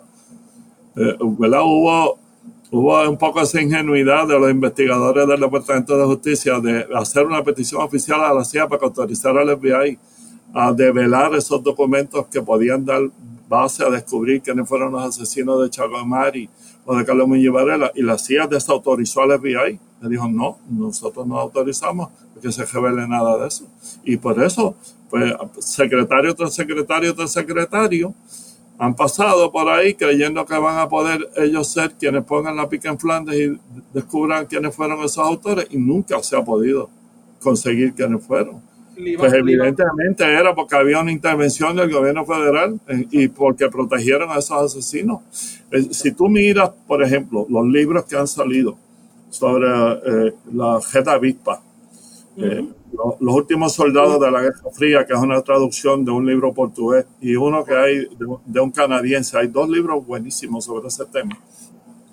Ahí tú ves cómo se protegió a Posada Cajiles, se protegió a Joque, se protegieron a toda esa gente que estaba en Miami, a Mascanosa. Se sabía que estaban realizando actos terroristas dentro del territorio norteamericano e invirtiendo fondos ilegalmente para subvencionar actos a través del narcotráfico. claro, contra Cuba y nunca se les, se les eh, acusó. Es más, cuando el intento de asesinato a Fidel en Panamá, que, que Fidel detalló quiénes eran los que estaban detrás de ese intento y los metieron a la cárcel en Panamá. Mireya Moscosa los indultó, los soltó y allá la sacaron del país y le pagaron un apartamento en Miami y por allá vive todavía. Le, quería, que- pregun- le quería Ha preguntar, complicado. le quería preguntar, porque usted está trayendo algo importante y es que la presión del gobierno federal, pero usted no cree que, que hace falta desde el lado de acá, desde Puerto Rico, de los secretarios y secretarias de justicia, un poco de, de voluntad política para aclarar los casos, porque por ejemplo, en el caso de... No, en honor a la verdad, te digo que no. César Miranda trató todo lo más posible, sino un fiscal, que es el, el fiscal Pedro Vejío. Y cuando más cerca estaban de tratar de entrevistar a, a una de las pocas personas que quedaban vivos, que supuestamente estaba en Miami y tuvieron que ver con la muerte de Muñiz Varela, este, ese, ese muchacho lo fabricaron un caso de embriaguez viniendo de, de regreso de Ponce para su casa. Y, y- y- y lo descajilaron de la investigación, tú ¿sabes? Este, es que son intereses muy poderosos los que hay detrás y, y- y varios secretarios de justicia han querido aclarar eso. Y me está Este, curioso yo- porque en el Yo programa... creo que de verdad don César lo intentó seriamente eh, y estaba hasta, hasta extremadamente, digamos, positivo en que iba a ser el primero que iba a, a descubrir eso y lo pararon. Y esta secretaria que votó, la actual gobernadora de Puerto Rico, esa congeló la investigación absolutamente, la de Denise Quiñones Longa. La, la congeló. Eso, eso ahora, mismo, ahora mismo no está pasando nada con eso. me está curioso porque en, la, en el programa, y esto ya yo lo he venido escuchando varias veces que he visto Alejo Maldonado en la televisión, y es Sí. que él insinúa, y yo he visto el- incluso el video del programa de Ojeda donde sale Julio Labatú, Sí, y nuevamente volvió a tirar la insinuación, y Sí. como persona que, que ya no tiene nada, ningún miedo, claro. eh, y hace la, la insinuación de que fue Julio Labatut uno de los autores intelectuales del asesinato de Carlos Muñiz Varela. Bueno, es que eso parece que es así, porque él le dice a Ojeda que él cree que eso fue un asesinato a destiempo. Mira qué cinismo. Dice, debieron matarlo cuando nació. Sí. O sea, que, que eso es un desprecio absoluto por la vida de otro ser humano, ¿verdad? Este, y, y una misión de que él hubiera hecho todo lo que estuviera a su haber para que se diera ese asesinato. Pero, claro, eh, Julito Labatú era un hombre que operaba públicamente. Hay mucha gente que no operaban públicamente y Bueno, hacían punto de que sus- las reuniones, y está documentado en el libro de Raúl Alzaga sobre el asesinato de Carlos Muñiz Varela, que Sí. las reuniones para el asesinato de Carlos se llevaron días antes en el restaurante conocido Claro. en el área metro que se llama Metropol. Claro, y que se dejó ver y, y ya sabía eh, lo que iba a ocurrir y, y Claro. que eh, el en el ambiente dentro del exilio cubano ya era bastante comentado lo que, lo que le ocurriría a Carlos. claro, claro. Sí, pero ellos tenían el aval y tenían protección eh, eh, en territorio norteamericano y por agencias norteamericanas. Lo que pasa es que la gente también en Puerto Rico, y de nuevo vuelvo a los estadistas que no comprenden lo que es ese gobierno, existe un concepto, eh, lo ha usado Noam Chomsky, lo ha usado Naomi Klein, que se llama la corporotocracia. Tú sabes que cracia es gobierno eh, en griego. Y, Sí. y corporotocracia significa el gobierno de las corporaciones militares y económicas. Claro. Y en Estados Unidos ese es el gobierno llamado permanente, que incluso ha conspirado contra presidentes. Eh, eh, al día de hoy todavía no se sabe quiénes fueron los que mataron a Kennedy. Se dijo que fue alguien actuando por su cuenta, cuando nadie puede creer eso, ¿verdad? Por lo perfecto que fue ese crimen y porque luego matan a Harvey Owen y matan a Jack Ruby también. Todos los que tuvieron que ver fueron muertos para que no pudiera nadie hablar. Este, es- eso, tú sabes, e- esas conspiraciones a nivel interno del gobierno de los Estados Unidos contra los poderes civiles, contra los poderes establecidos, son muy profundas. Hasta el, hasta el propio presidente actual, fíjate tú lo que te voy a decir, hasta el, el propio presidente actual ha hablado de lo que llaman el deep state, el estado profundo. Y ha hablado de conspiraciones en su contra porque él ha querido romper la coalición tradicional que había de gobiernos norteamericanos y de presidentes norteamericanos anteriores con Gran Bretaña y con Israel para hacer una coalición distinta que puede ser militar y económicamente más poderosa que esa otra coalición con Rusia y con China. Y, y la teoría de Trump es que ese deep state conspira para, para desbancarlo a él, para derrotarlo a él. Eh, Tú sabes, que todo esto parece ciencia ficción, pero eh, allí todo es posible. Todo el mundo es enemigo de todo el mundo.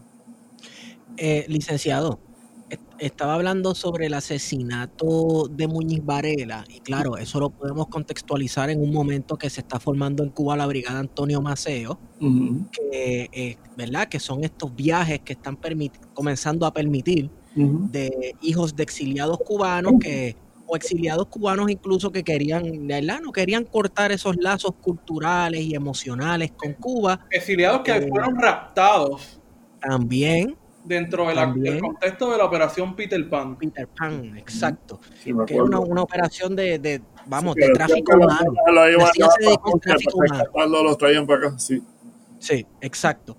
Entonces, pues se da en el contexto de la, de, de la brigada, formación de la brigada Antonio Maceo y, y ¿verdad? Por eso es que eh, a Muñiz Varela lo matan, por, porque la derecha cubana en Puerto Rico se oponía a cualquier tipo de contacto cultural y viaje con Cuba, ¿verdad? Porque eso significaba darle legitimidad al, al gobierno revolucionario. Sí. Sin embargo, ya en el caso de, por ejemplo, Alejandro González Malavé y los asesinatos del Cerro Maravilla, fue algo totalmente distinto.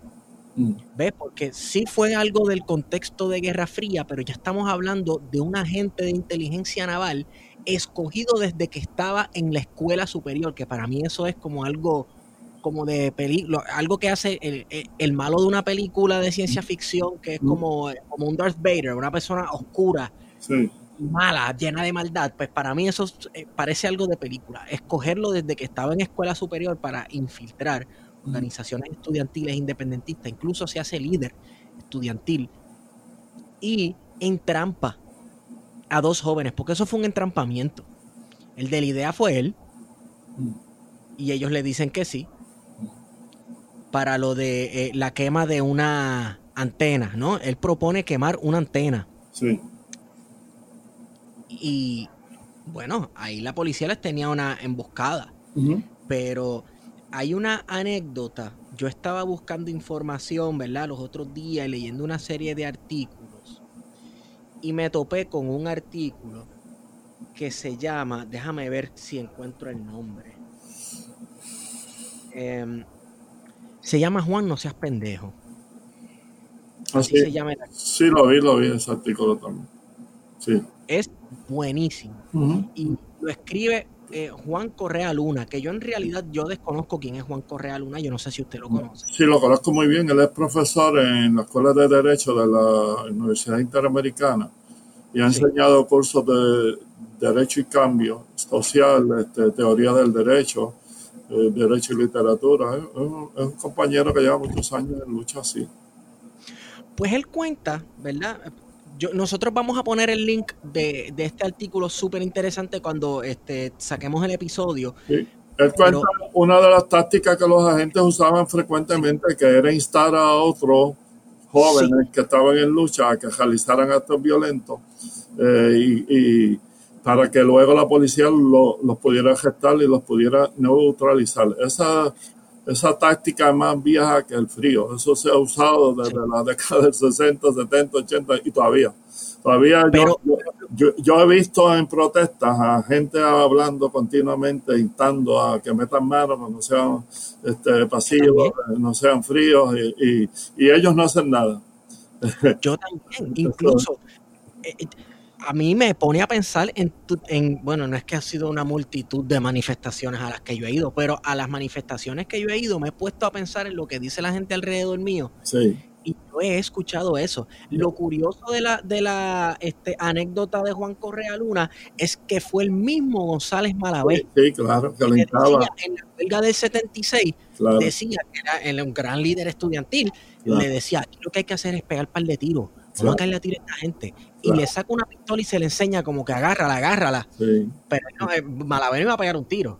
O sea, Malaver iba a pegar un tiro. Pero así me he puesto yo a pensar en todas las ocasiones que yo he escuchado personas alrededor mío hablar de, de, ah, vamos a caerle a palo a esta gente. Ah, yo, le dije a los muchachos en el campamento federal contra la Junta, cuando estaba empezando la Junta, ¿verdad?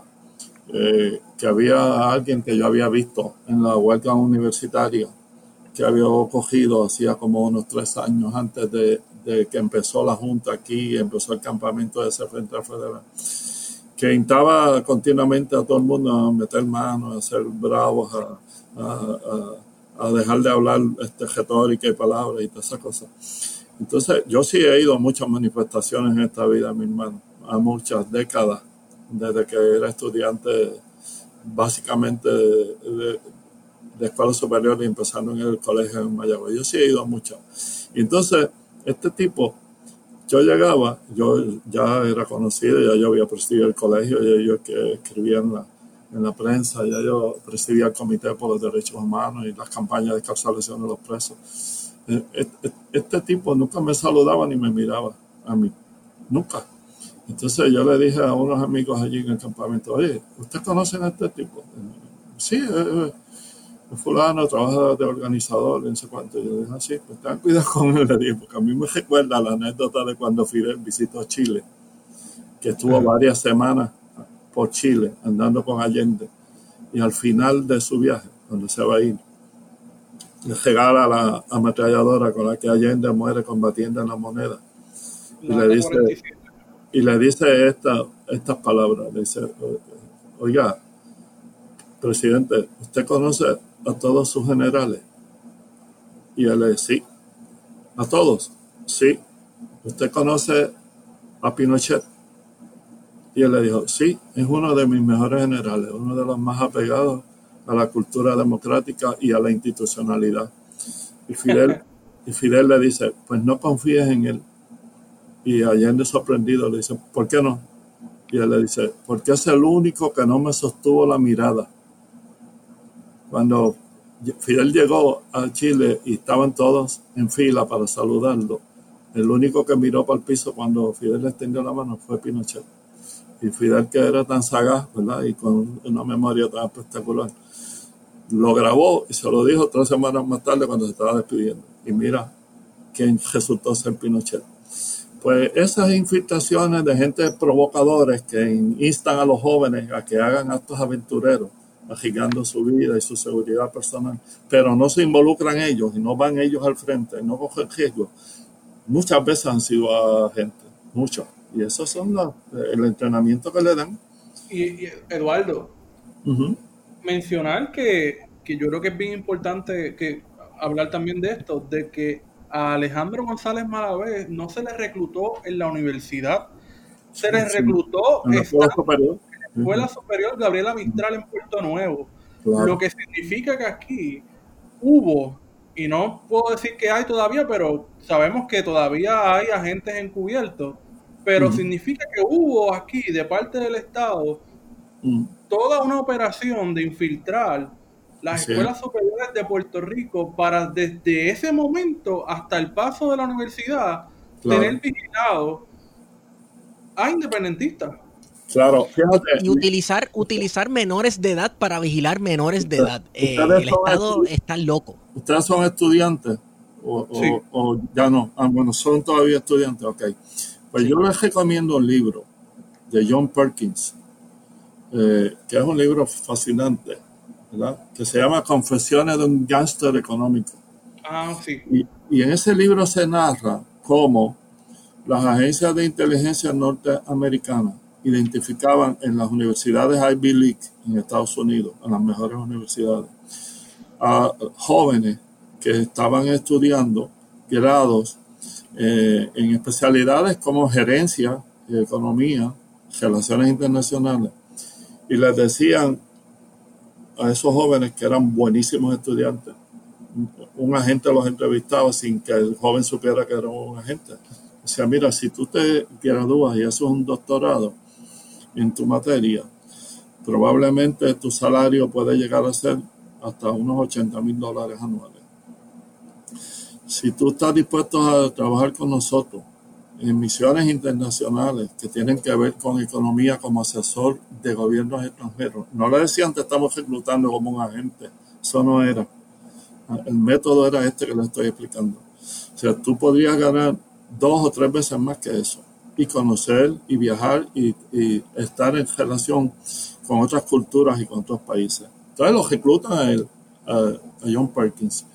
Y poco a poco, después que se fueron ganando la confianza de él fueron viendo cuán eficiente era como economista, le van encargando misiones de hacerse asesor de presidentes de países latinoamericanos, inflando informes económicos para que incogieran en deudas esos países con el Banco Mundial de Desarrollo y con el Fondo Monetario Internacional, sabiendo que el desarrollo que le estaba prediciendo económico no era cierto, era sobre base inflada, para que luego tuvieran que responder a las políticas neoliberales de esas entidades como el, Fondo Monetario Internacional y el Banco Mundial. Y ahí te narra lo que pasó en Ecuador, ahí te, narra lo que pasó en Argentina, te narra. ¿Sabes? Es un, es un libro fascinante. Ese tipo lo persiguieron, eso tuvo que cambiar la identidad, desaparecer. Después, él ha publicado un par un par de libros más contando lo que le ha pasado después que publicó ese libro. Pero es un libro seminal. Los que quieran saber cómo se incurre en deudas de manera planificada para que esos países vayan perdiendo soberanía y estén sujetos a intervenciones que establecen luego cómo tienen que ser las políticas públicas de esos países, la venta de bienes para la privatización, etcétera. Eh, tienen que leer ese libro. o, sea, lo, lo que usted está describiendo es sabotaje. Eso en mi libro eso se llama sabotaje. Y entonces ahora me pone a pensar que en Puerto Rico. de inteligencia. Y aquí pasó. Sí. Claro. Sí, aquí pasó, pero entonces en, en, me pongo a pensar en todas las supuestas. Nuestros políticos ineptos. Eh, mucho más los que están a cargo de cosas económicas y del desarrollo.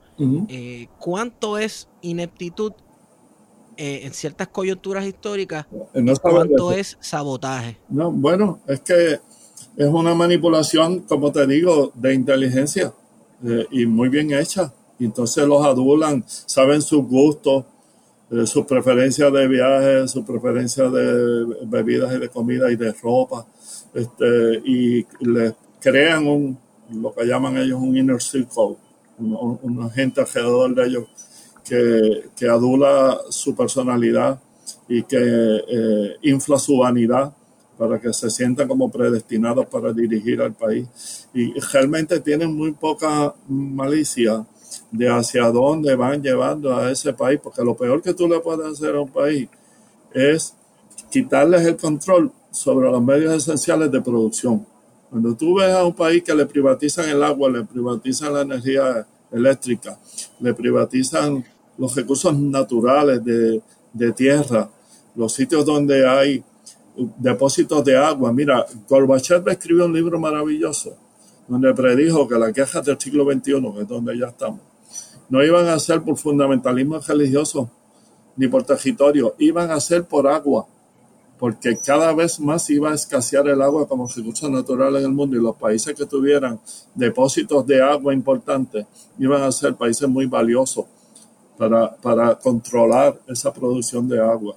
Y eso lo que significa que Puerto Rico no lo sueltan pronto. Pues claro, eso, tú sabes, no, no es por casualidad que de nuevo aquí sea tan difícil hacer una lucha de independencia y de liberación, porque todas estas cosas lo venimos diciendo los independentistas por décadas y la gente lo desestimula diciendo eso lo dices tú por ser independentista.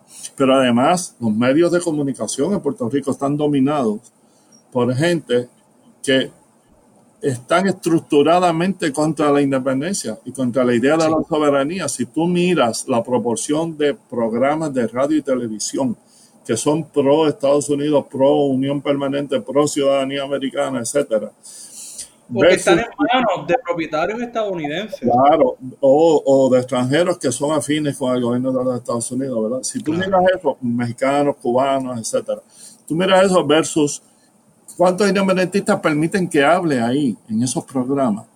Eh, la proporción es de 100 a 3 tú sabes, llevan de vez en cuando un token, que yo llamo, un token para decir, todo esto es liberal y permitimos que la idea independentista también se propague. Pero si ese independentista lo hace demasiado de bien y, saca a revelar la información que no se revela usualmente y contradice teorías establecidas que la gente dan casi por artículos de fe, entonces cada vez lo invitan menos o dejan de invitarlo. Eso yo lo he vivido y lo he visto y tú sabes, yo veo cómo cargan esos programas invitando a gente que van a reforzar la idea neoliberal y la idea colonial y la idea eh, a favor de, de, que se mantenga el status quo versus el cuestionamiento de ese status quo. ¿Cuántas veces tú has visto al presidente de la Asociación de Economistas de Puerto Rico en programas de televisión o de radio invitado? Que es un tipo extraordinario. Heriberto Martínez ese tipo de amigo de nosotros. Y habla un lenguaje que el pueblo entiende y es serio y es profundo. Mira, el, único que lo invitaba y, se desapareció, que es una lástima, porque de verdad estaba haciendo un buen programa desde el punto de vista de difusión de, ideas de todo tipo, era Aníbal Acevedo Vila. Aníbal lo invitaba de vez en cuando pero tú no lo ves en el programa de jugando pelota dura, tú no lo ves en, otros programas que hay por ahí, ni con Normando Valentín, ni con Carmen Jovet, ni lo ves en, Nación Z, tú no lo ves porque... Licenciado, y eso tiene mucho que ver también con el tipo de formato, los formatos de estos programas están construidos de tal forma que tú pones a hablar a alguien como el compañero Heriberto, que lo hemos tenido unas cuantas veces acá en el programa, Claro. los ponen a hablar cápsulas de dos y tres minutos. Claro. ¿Verdad? Y, y, ra- y cuando van bien, que tienen un punto ahí bien mangado, que van este, contradiciéndole todo con argumento inteligente, hay que cortar anuncios, o ay, no, eso no se puede, o vamos a hablar de otra cosa. A mí me ¿Ves pasa que, eso. eh, eh, o, o si no, si tú estás explicando algo en detalle, como hemos hecho en esta conversación, ¿verdad? Que hemos tenido Ajá. el espacio para citar libros, para citar estudios, para citar pensadores. Si tú estás haciendo eso, sale un periodista o una periodista y te dice, mire, eh, por favor, digámosle en ajojo y habichuela. Tú no sabes cómo eso a mí me saca de quicio, porque el- Sí. el problema colonial de Puerto Rico, el problema económico de Puerto Rico, el problema jurídico político de Puerto Rico con Estados Unidos, no se puede eh, minimizar ni simplificar, no es de arroz y habichuela, Y es algo complejo. Pero Es claro, y además es subestimar al pueblo, es hacer pensar que el pueblo no está preparado para entender una explicación bien hecha. Y el pueblo sí está preparado para eso. Este pueblo es más inteligente. ¿Tú sabes por qué yo te lo digo? Mira, yo voy al correo, una entidad federal, ¿verdad? Yo voy al correo y hago una fila. Ahora no, por lo de la pandemia, pues ahora hay que estar en la calle. By the con- way, el gobierno de Trump quiere desmantelar el correo y es una de las mejores agencias del Pero yo viví experiencias de una fila de correo, de gente en la fila, haciéndome preguntas a mí sobre cosas que habían oído en la radio, de diferentes problemas que tienen que ver con la criminalidad, con la economía, con la cultura. Lo que demuestra que la gente tiene interés en escuchar. A mí me han parado en la calle gente que yo no conozco en un automóvil, en un tapón, que yo voy a pie y ellos están en un tapón. Y me, dicen, mire, yo lo escuché a ustedes diciendo esto y esto esto. Yo quisiera que me lo explique. Yo, yo he tenido esas experiencias, pero no te dejan explicarlo ni radio ni en televisión con frecuencia porque les rompes los esquemas que ellos ya tienen organizados y tienen elaborados para formar opinión pública hacia la dependencia y hacia la impotencia colonial y hacia la idea de que esto no puede ser cambiado y que nosotros no estamos maduros todavía para mandarnos a nosotros mismos, para tener control sobre nuestro territorio, nuestra economía, nuestra administración, nuestra planificación. Eso es estructurado, eso es articulado y pensado, eso no ocurre improvisadamente. Y es bien curioso porque siempre hemos escuchado cómo a ciertos líderes del independentismo, recientemente la campaña ha sido contra María de Lourdes, pero en el Sí. pasado ha sido contra Rubén Berrío, con Juan Mario Sí. Brás, de que Sí. son personas muy intelectuales que hablan demasiado, incluso Fernando. Martín, que uno escucha la campaña constantemente, que hablan demasiado refinado, que tienen que hablar en y en Claro. si el Claro, me oyes reírme, perdóname que te interrumpa. Sí, sí. Me, me oyes reírme porque yo he escuchado eso tantas veces y tú sabes, mi, tú sabes mi respuesta. Yo le digo, ah, sí, Dalmau habla complicado, María de Lourdes habla complicado, Joven habla complicado y tú no lo entiendes, el pueblo no entiende. Dime tú si tú entiendes a Georgina Abajo. Dime tú si tú entiendes a María Milagro Charboniel. Di- Dime tú si tú entiendes. y les voy dando ejemplos de, de políticos coloniales de ambos partidos, que lo que hablan es un tragalengua ininteligible, lleno de disparates. Tú sabes, aquellos hablan a un nivel de profundidad intelectual y de estudio y de pensamiento, y estos hablan a un nivel de imbecilidad tal y de inarticulación tal que tampoco se entienden. ¿Y cómo por eso votan? Porque tú sabes, Fernando Sabater, un filósofo español, escribió un libro que se llama Política para Amador, Amador es su hijo, donde dice que los pueblos escogen a políticos y dirigentes que les convenzan de que son como ellos. Entonces, esos políticos se presentan como imbéciles, como tontos, como gente que sabe muy poco y que son humildes. Mira, una de las palabras que más se usa en este país para manipular a la gente es la cosa de la humildad. Eh, eh, el- al, al puertorriqueño, al colonizado, se le niega la posibilidad de reclamar que sabe de algo, que es experto en algo, que domina un tema, que lo estudió profundamente y que está a la par con cualquier pensador o dirigente o académico de Estados Unidos, de España, de Italia, de Inglaterra, de lo que sea. Eso se le niega. Al que diga eso como puertorriqueño, le dice, ese tipo no es humilde, ese tipo es un come M. Pero claro, a, los, a los que usufructúan el poder colonial sí se le permite eso.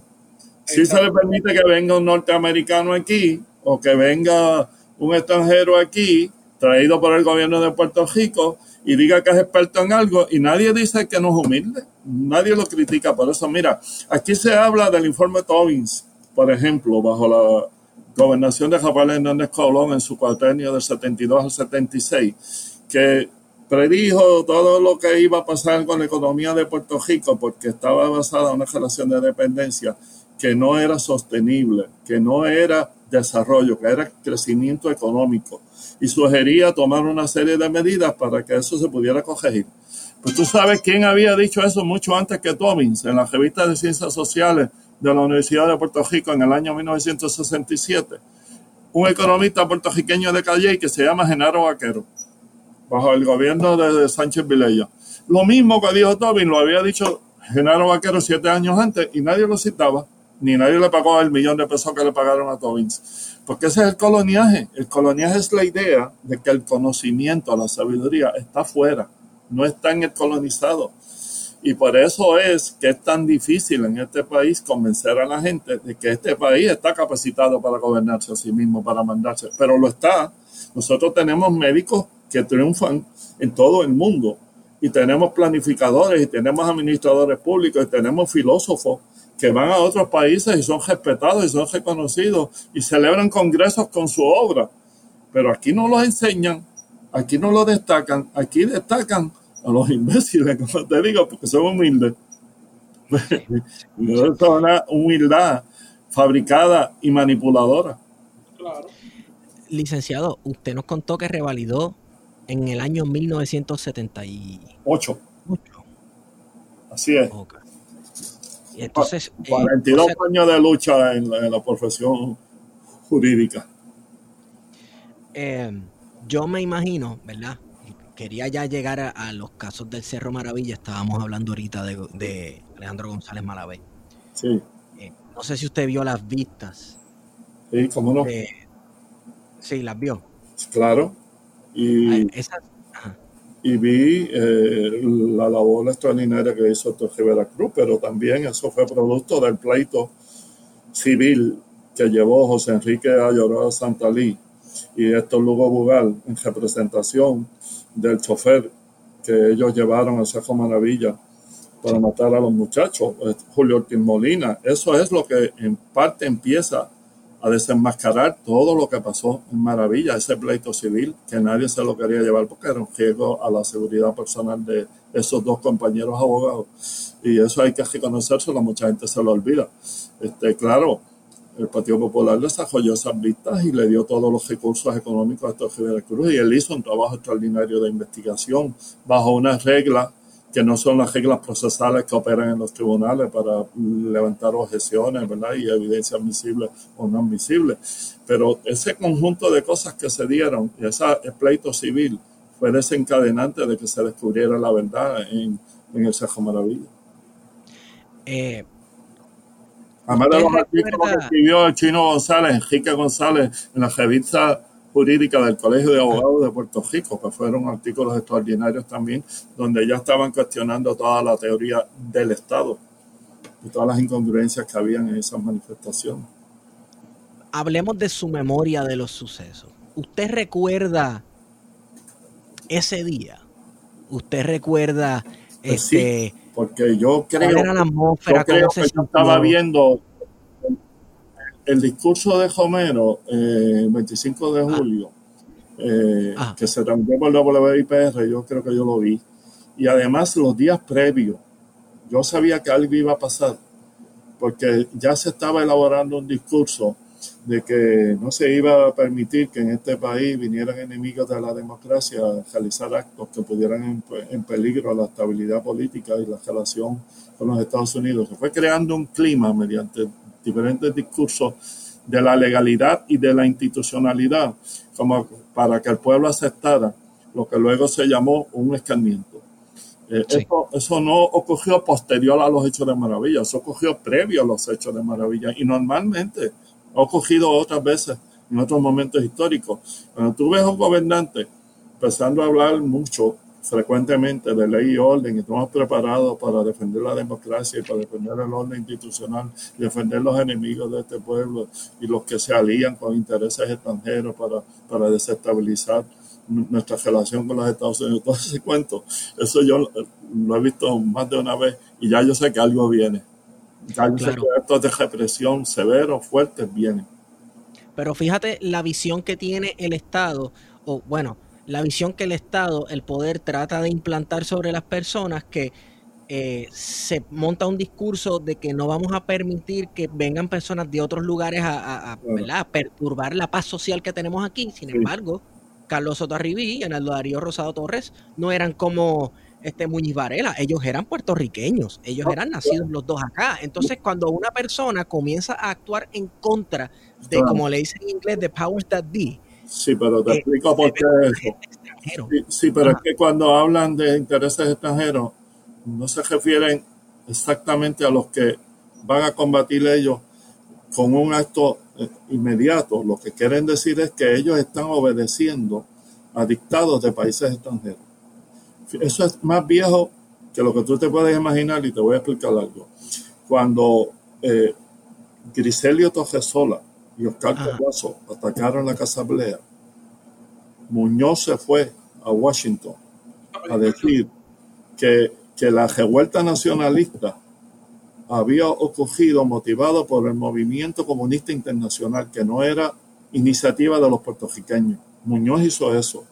Y para desmentir esa teoría de Muñoz, es que Griselio y Oscar deciden atacar Casablea, siendo ellos dos puertorriqueños, para demostrar que eso era una iniciativa puertorriqueña, esa resistencia contra el coloniaje y esa resistencia contra el modelo colonial que se iba a pretender implantar eventualmente, porque recuerda que el ataque a Casa era el primero de noviembre del 50, la revuelta nacionalista es el 30 de octubre, fue dos días después es por las expresiones que Muñoz había hecho, que ellos deciden atacar a Casablea para demostrar que fueron puertorriqueños y no era nada que tuviera que ver con el movimiento internacional.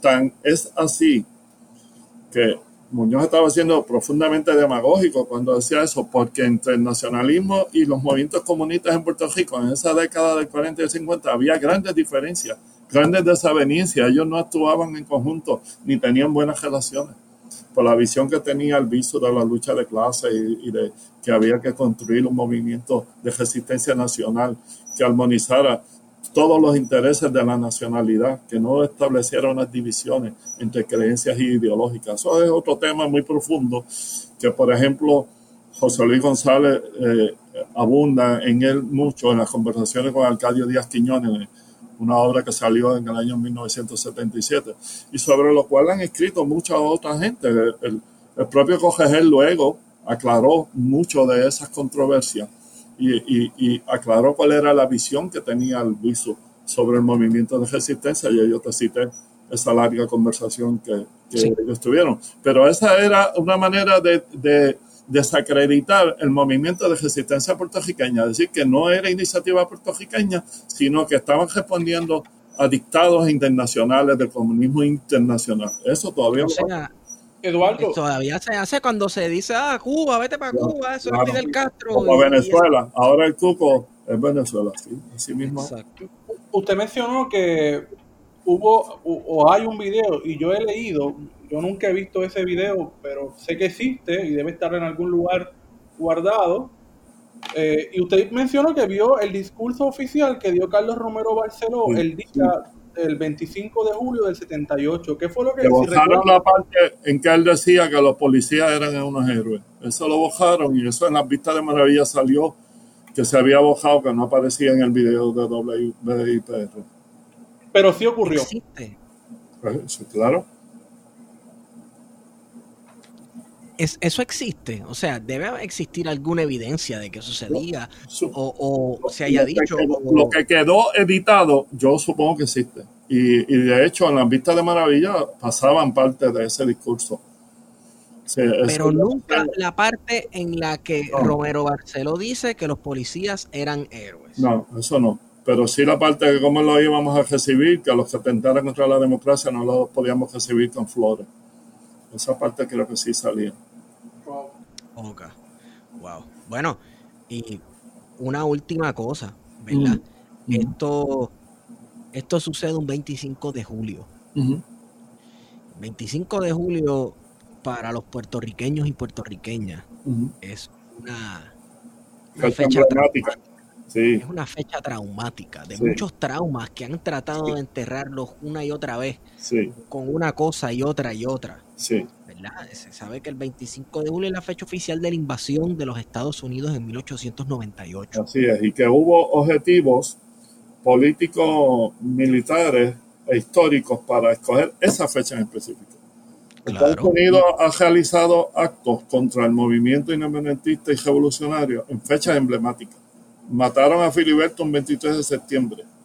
Y eh, la invasión es el 25 de julio de 1898, que es la fecha de Santiago Apóstol, que se conmemora Santiago Apóstol.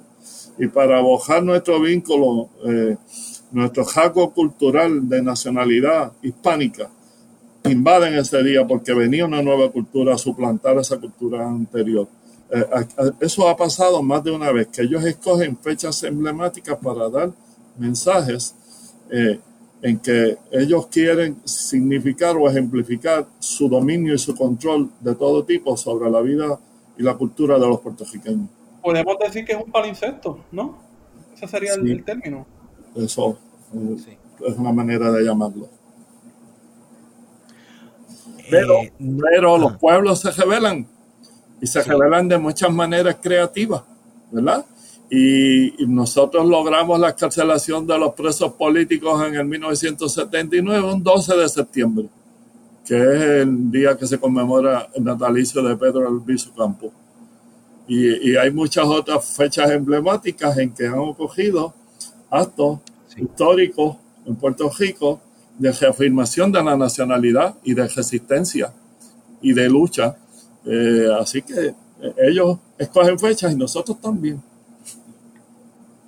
Licenciado, ¿usted sabe los últimos hallazgos, los últimos detalles, lo último que se ha discutido sobre el Cerro Maravilla? Porque no se ha encontrado a nadie culpable, no se ha metido preso a nadie. Déjame decirte que eh, como eso había una intervención muy fuerte de agencias federales en eso, eso llegó hasta un punto donde se detuvo bajo Miguel Hernández Agosto, cuando era presidente del Senado, él, le dio todo el apoyo financiero y político a la Comisión de los Jurídicos que estaba investigando eso y llevaron un pleito para buscar información que demostrara la intervención del FBI o, de agencias federales en, en, esos actos de maravilla. Y fueron hasta el Departamento de Justicia Federal y, y, y solicitaron esa información bajo el Freedom of Information Act. ¿Y tú sabes lo que le dijeron? Eso es histórico. Dijeron, nosotros vamos a revelarle esa información cuando el infierno se congele. Wow. Y todavía al día de hoy, pues, eso es información clasificada como lo es la muerte de Muñiz Varela y como es la muerte de Chago Mari Pesquera. Este, y como es los, los, ¿verdad? los atentados que hubo contra la vida de Alviso mediante radiación nuclear. Eso nunca se supo con total exactitud quién lo organizó, quién lo orquestó, cómo se hizo. Este, Alviso lo revelaba por su conocimiento de, de, la energía nuclear, porque él era ingeniero, ingeniero químico y había estudiado el uso de la energía nuclear sobre las personas y sus efectos, ¿verdad? Eh, eh, eh, repito que lean ese libro de doña Lolita, las conversaciones que lo hace Editorial Patio, un servicio inestimable de Pablo Ortiz. esas cartas revelan que Lolita dice que a ella también la radiaron y que ella sentía una calor tremenda en los pies y que fue desarrollando el mal de Parkinson, los temblores que ella tenía cuando iba a escribir y, y cuando hablaba es que ha sido, tú sabes, una larga lucha donde la gente nuestra ha sufrido terriblemente, meramente por la idea de preservar el, valor de que Puerto Rico siga siendo una nación y no se disuelva en el, infinito de lo que es la Federación Norteamericana, como se, como se disolvieron todos esos estados que se integraron allá a esa federación. Pues por eso también nosotros hacemos este programa, en parte también para mantener viva la memoria y seguirnos preguntando eh, qué ha pasado con estas personas, porque nosotros en Puerto Rico tenemos un trauma de que nos han matado muchísima gente. Y ya se toma por dado que no se sabe lo que pasó y, y parece que tampoco se sabrá. Eh, eh, como es el caso de Ángel Rodríguez Cristóbal, que incluso existe el documento y está en internet sobre el Freedom of Information Act que se pidió para saber los detalles de su muerte y están todos los informes de los guardias de seguridad y todo este tipo de cosas. Y sin embargo, con toda esa información, el Estado, el Estado ya en, en Estados Unidos, el, Estado federal, pues se encargó de que la información no saliera y de que nadie supiera. Y son misterios que al sol de hoy no se han resuelto. Así es yo, creo que eh, si nosotros em, queremos empezar a tomarnos a nosotros mismos en serio, eh, debemos montar, como estaba discutiendo yo con Guarionex, como algún tipo de tribunal o comisión de la verdad para resolver todo este tipo de cosas. Obviamente, nada de esto es posible bajo el coloniaje, el colonialismo, la colonialidad, como quieras llamarle. Sí, eso así es. Eso hasta que no haya un país soberano y pueda exigir eso bajo otros criterios, ¿verdad? Y otros intercambios de intereses también, ¿verdad? Cuando a ellos les convenga que se sepa, porque quieran eh, llegar a otro tipo de, relación, pues ellos lo van a hacer. Cuando mientras no les convenga, ellos no lo van a hacer. Eso pasa en, otros países, otros imperios y otras relaciones coloniales. Eso ha sido la historia de la humanidad. Así mismo es. A nosotros nos toca mantener viva la idea mientras sea uno solo que cree en ella.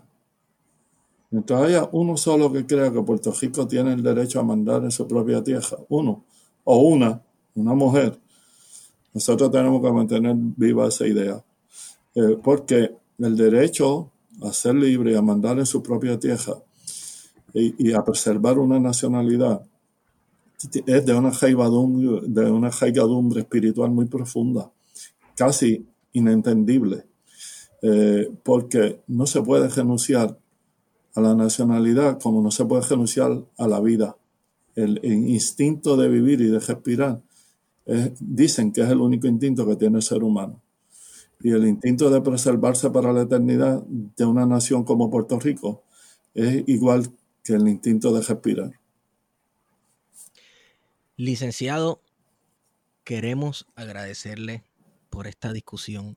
Yo, este yo sé que les agradezco a ustedes que hayan tenido el interés de compartir conmigo, de llamarme y de permitirme expresar estas ideas.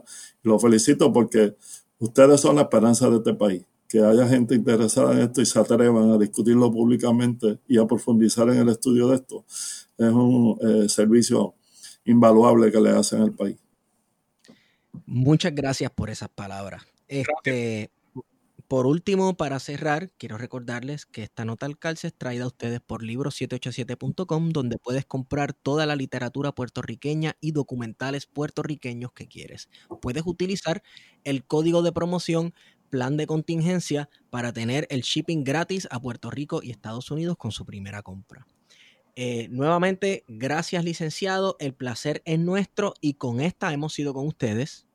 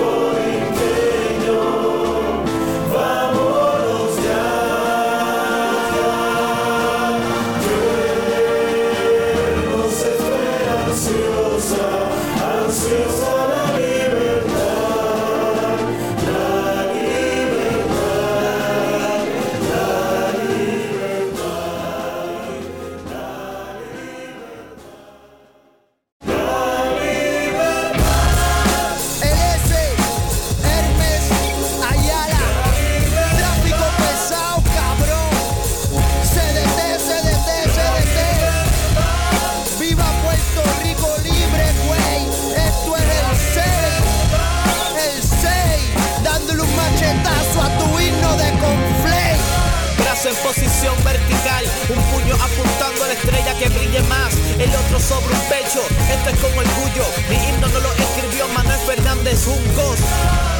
Cada loco con su letra, la ignorancia es una piedra en la uretra, te penetra hasta dejarte ciego. Seremos como eres tú por primera vez el fuego cuando nos abrace como nunca pudo Desde que se robaron todo el oro con labia terminamos bajo un yugo Esta tierra es como un sordo mudo viudo Que después de Hugo fue encontrado bajo una plancha de sí desnudo Un nudo en su futuro preso en la matriz de un país que da a luz verdugos. Y si España no se dio con el Tratado de París, ¿por qué puñeta aún seguimos con esa miela de escudo? Miela de escudo, mierda de escudo, mierda de escudo. Boricua deja ya de regalar el culo. Sé recto y cuadra tu rectángulo que anda más toqueteado que un neno de menudo por Ricardo Díaz. Boricua escupe la teta esa que lleva tatuada en la encía. Saca pecho, alza puño, echa cría, no sea mudo. Desata ya el cabrón nudo de cobito ese que aquí hay puertorriqueños y puertorriqueñas, no cacos y ales con cerebros llenos de esos fecales. Me defeco en el aire bendito y doy la contraseña LS, dale. Creación de este pueblo mal acostumbrado, quedan pocos de aquellos patriotas que lucharon. Perdóname al visu, siento que te he traicionado. A Filiberto lo asesinaron y a Oscar lo arrestaron. Seguimos con una educación tan pobre, ideas equivocadas del progre. Somos no más capitalistas y estadistas, fieles a una nación con características de un país tercermundista. Nación de cada corazón hipnotizado. Pintemos las cosas como son, como la casa blanca de rojo por toda la sangre que ha derramado y por dentro marrón por toda la miela que ha provocado para pelos. En un mundo paralelo hay celulares brutos para gente inteligente. Pero como no es así, entonces que tu celular haga lo correcto y no elija ningún presidente. Ningún presidente, ningún presidente, ningún presidente. La libertad va más allá que el bonito de Navidad por tu trabajito de servicio al cliente y la nota que cogiste en el Kamehameha con Red Bull y presidente. La libertad le hace burla a mi pa y al corazón púrpura que le dieron por no morir en Vietnam. La libertad es la que anhela tener de nuevo Oscar. La libertad todavía la posee el asesino de Chagui, Mari, Pesquera y de Carlitos y Arnaldo Darío. Y yo acá prendiendo una vela para que el cabrón de Romero se muera. La libertad es la que a Piculín le quiere quitar un fiscal federal. La libertad fue la que te quitó Fanny Mae y Connie Mac luego del préstamo que hiciste porque no te daba la beca. Peca, dale peca a la pecaminosa idea de mear la pecosa. Dale rienda suelta. Estás muy orgulloso de ese puto himno que más bien parece un brochure de turismo. Tu nación sigue naciendo, no importa la canción que te estén imponiendo a la hora de ahogar a Salcedo. Paralelo en un mundo para pelos. Para pelo en un mundo paralelo, mundo paralelo, mundo paralelo. De parapeto sigue el taíno en este juego. El dedo a Lela y todo su puerco, todo su puerco, todo su puerco. El diablo está en casa. El diablo está en casa. El diablo está en casa. El diablo está en casa. Ayer vino el diablo aquí. Estamos cansados de aguantar con paciencia esclavitud denigrante. Señores, no hay odio, no hay nada, solamente lo que hay es el derecho y el deber de un pueblo a ser libre. Nada, nada, nada trabaja aquí, nada más que la liberación total y plena del pueblo de Puerto Rico. Muchas gracias.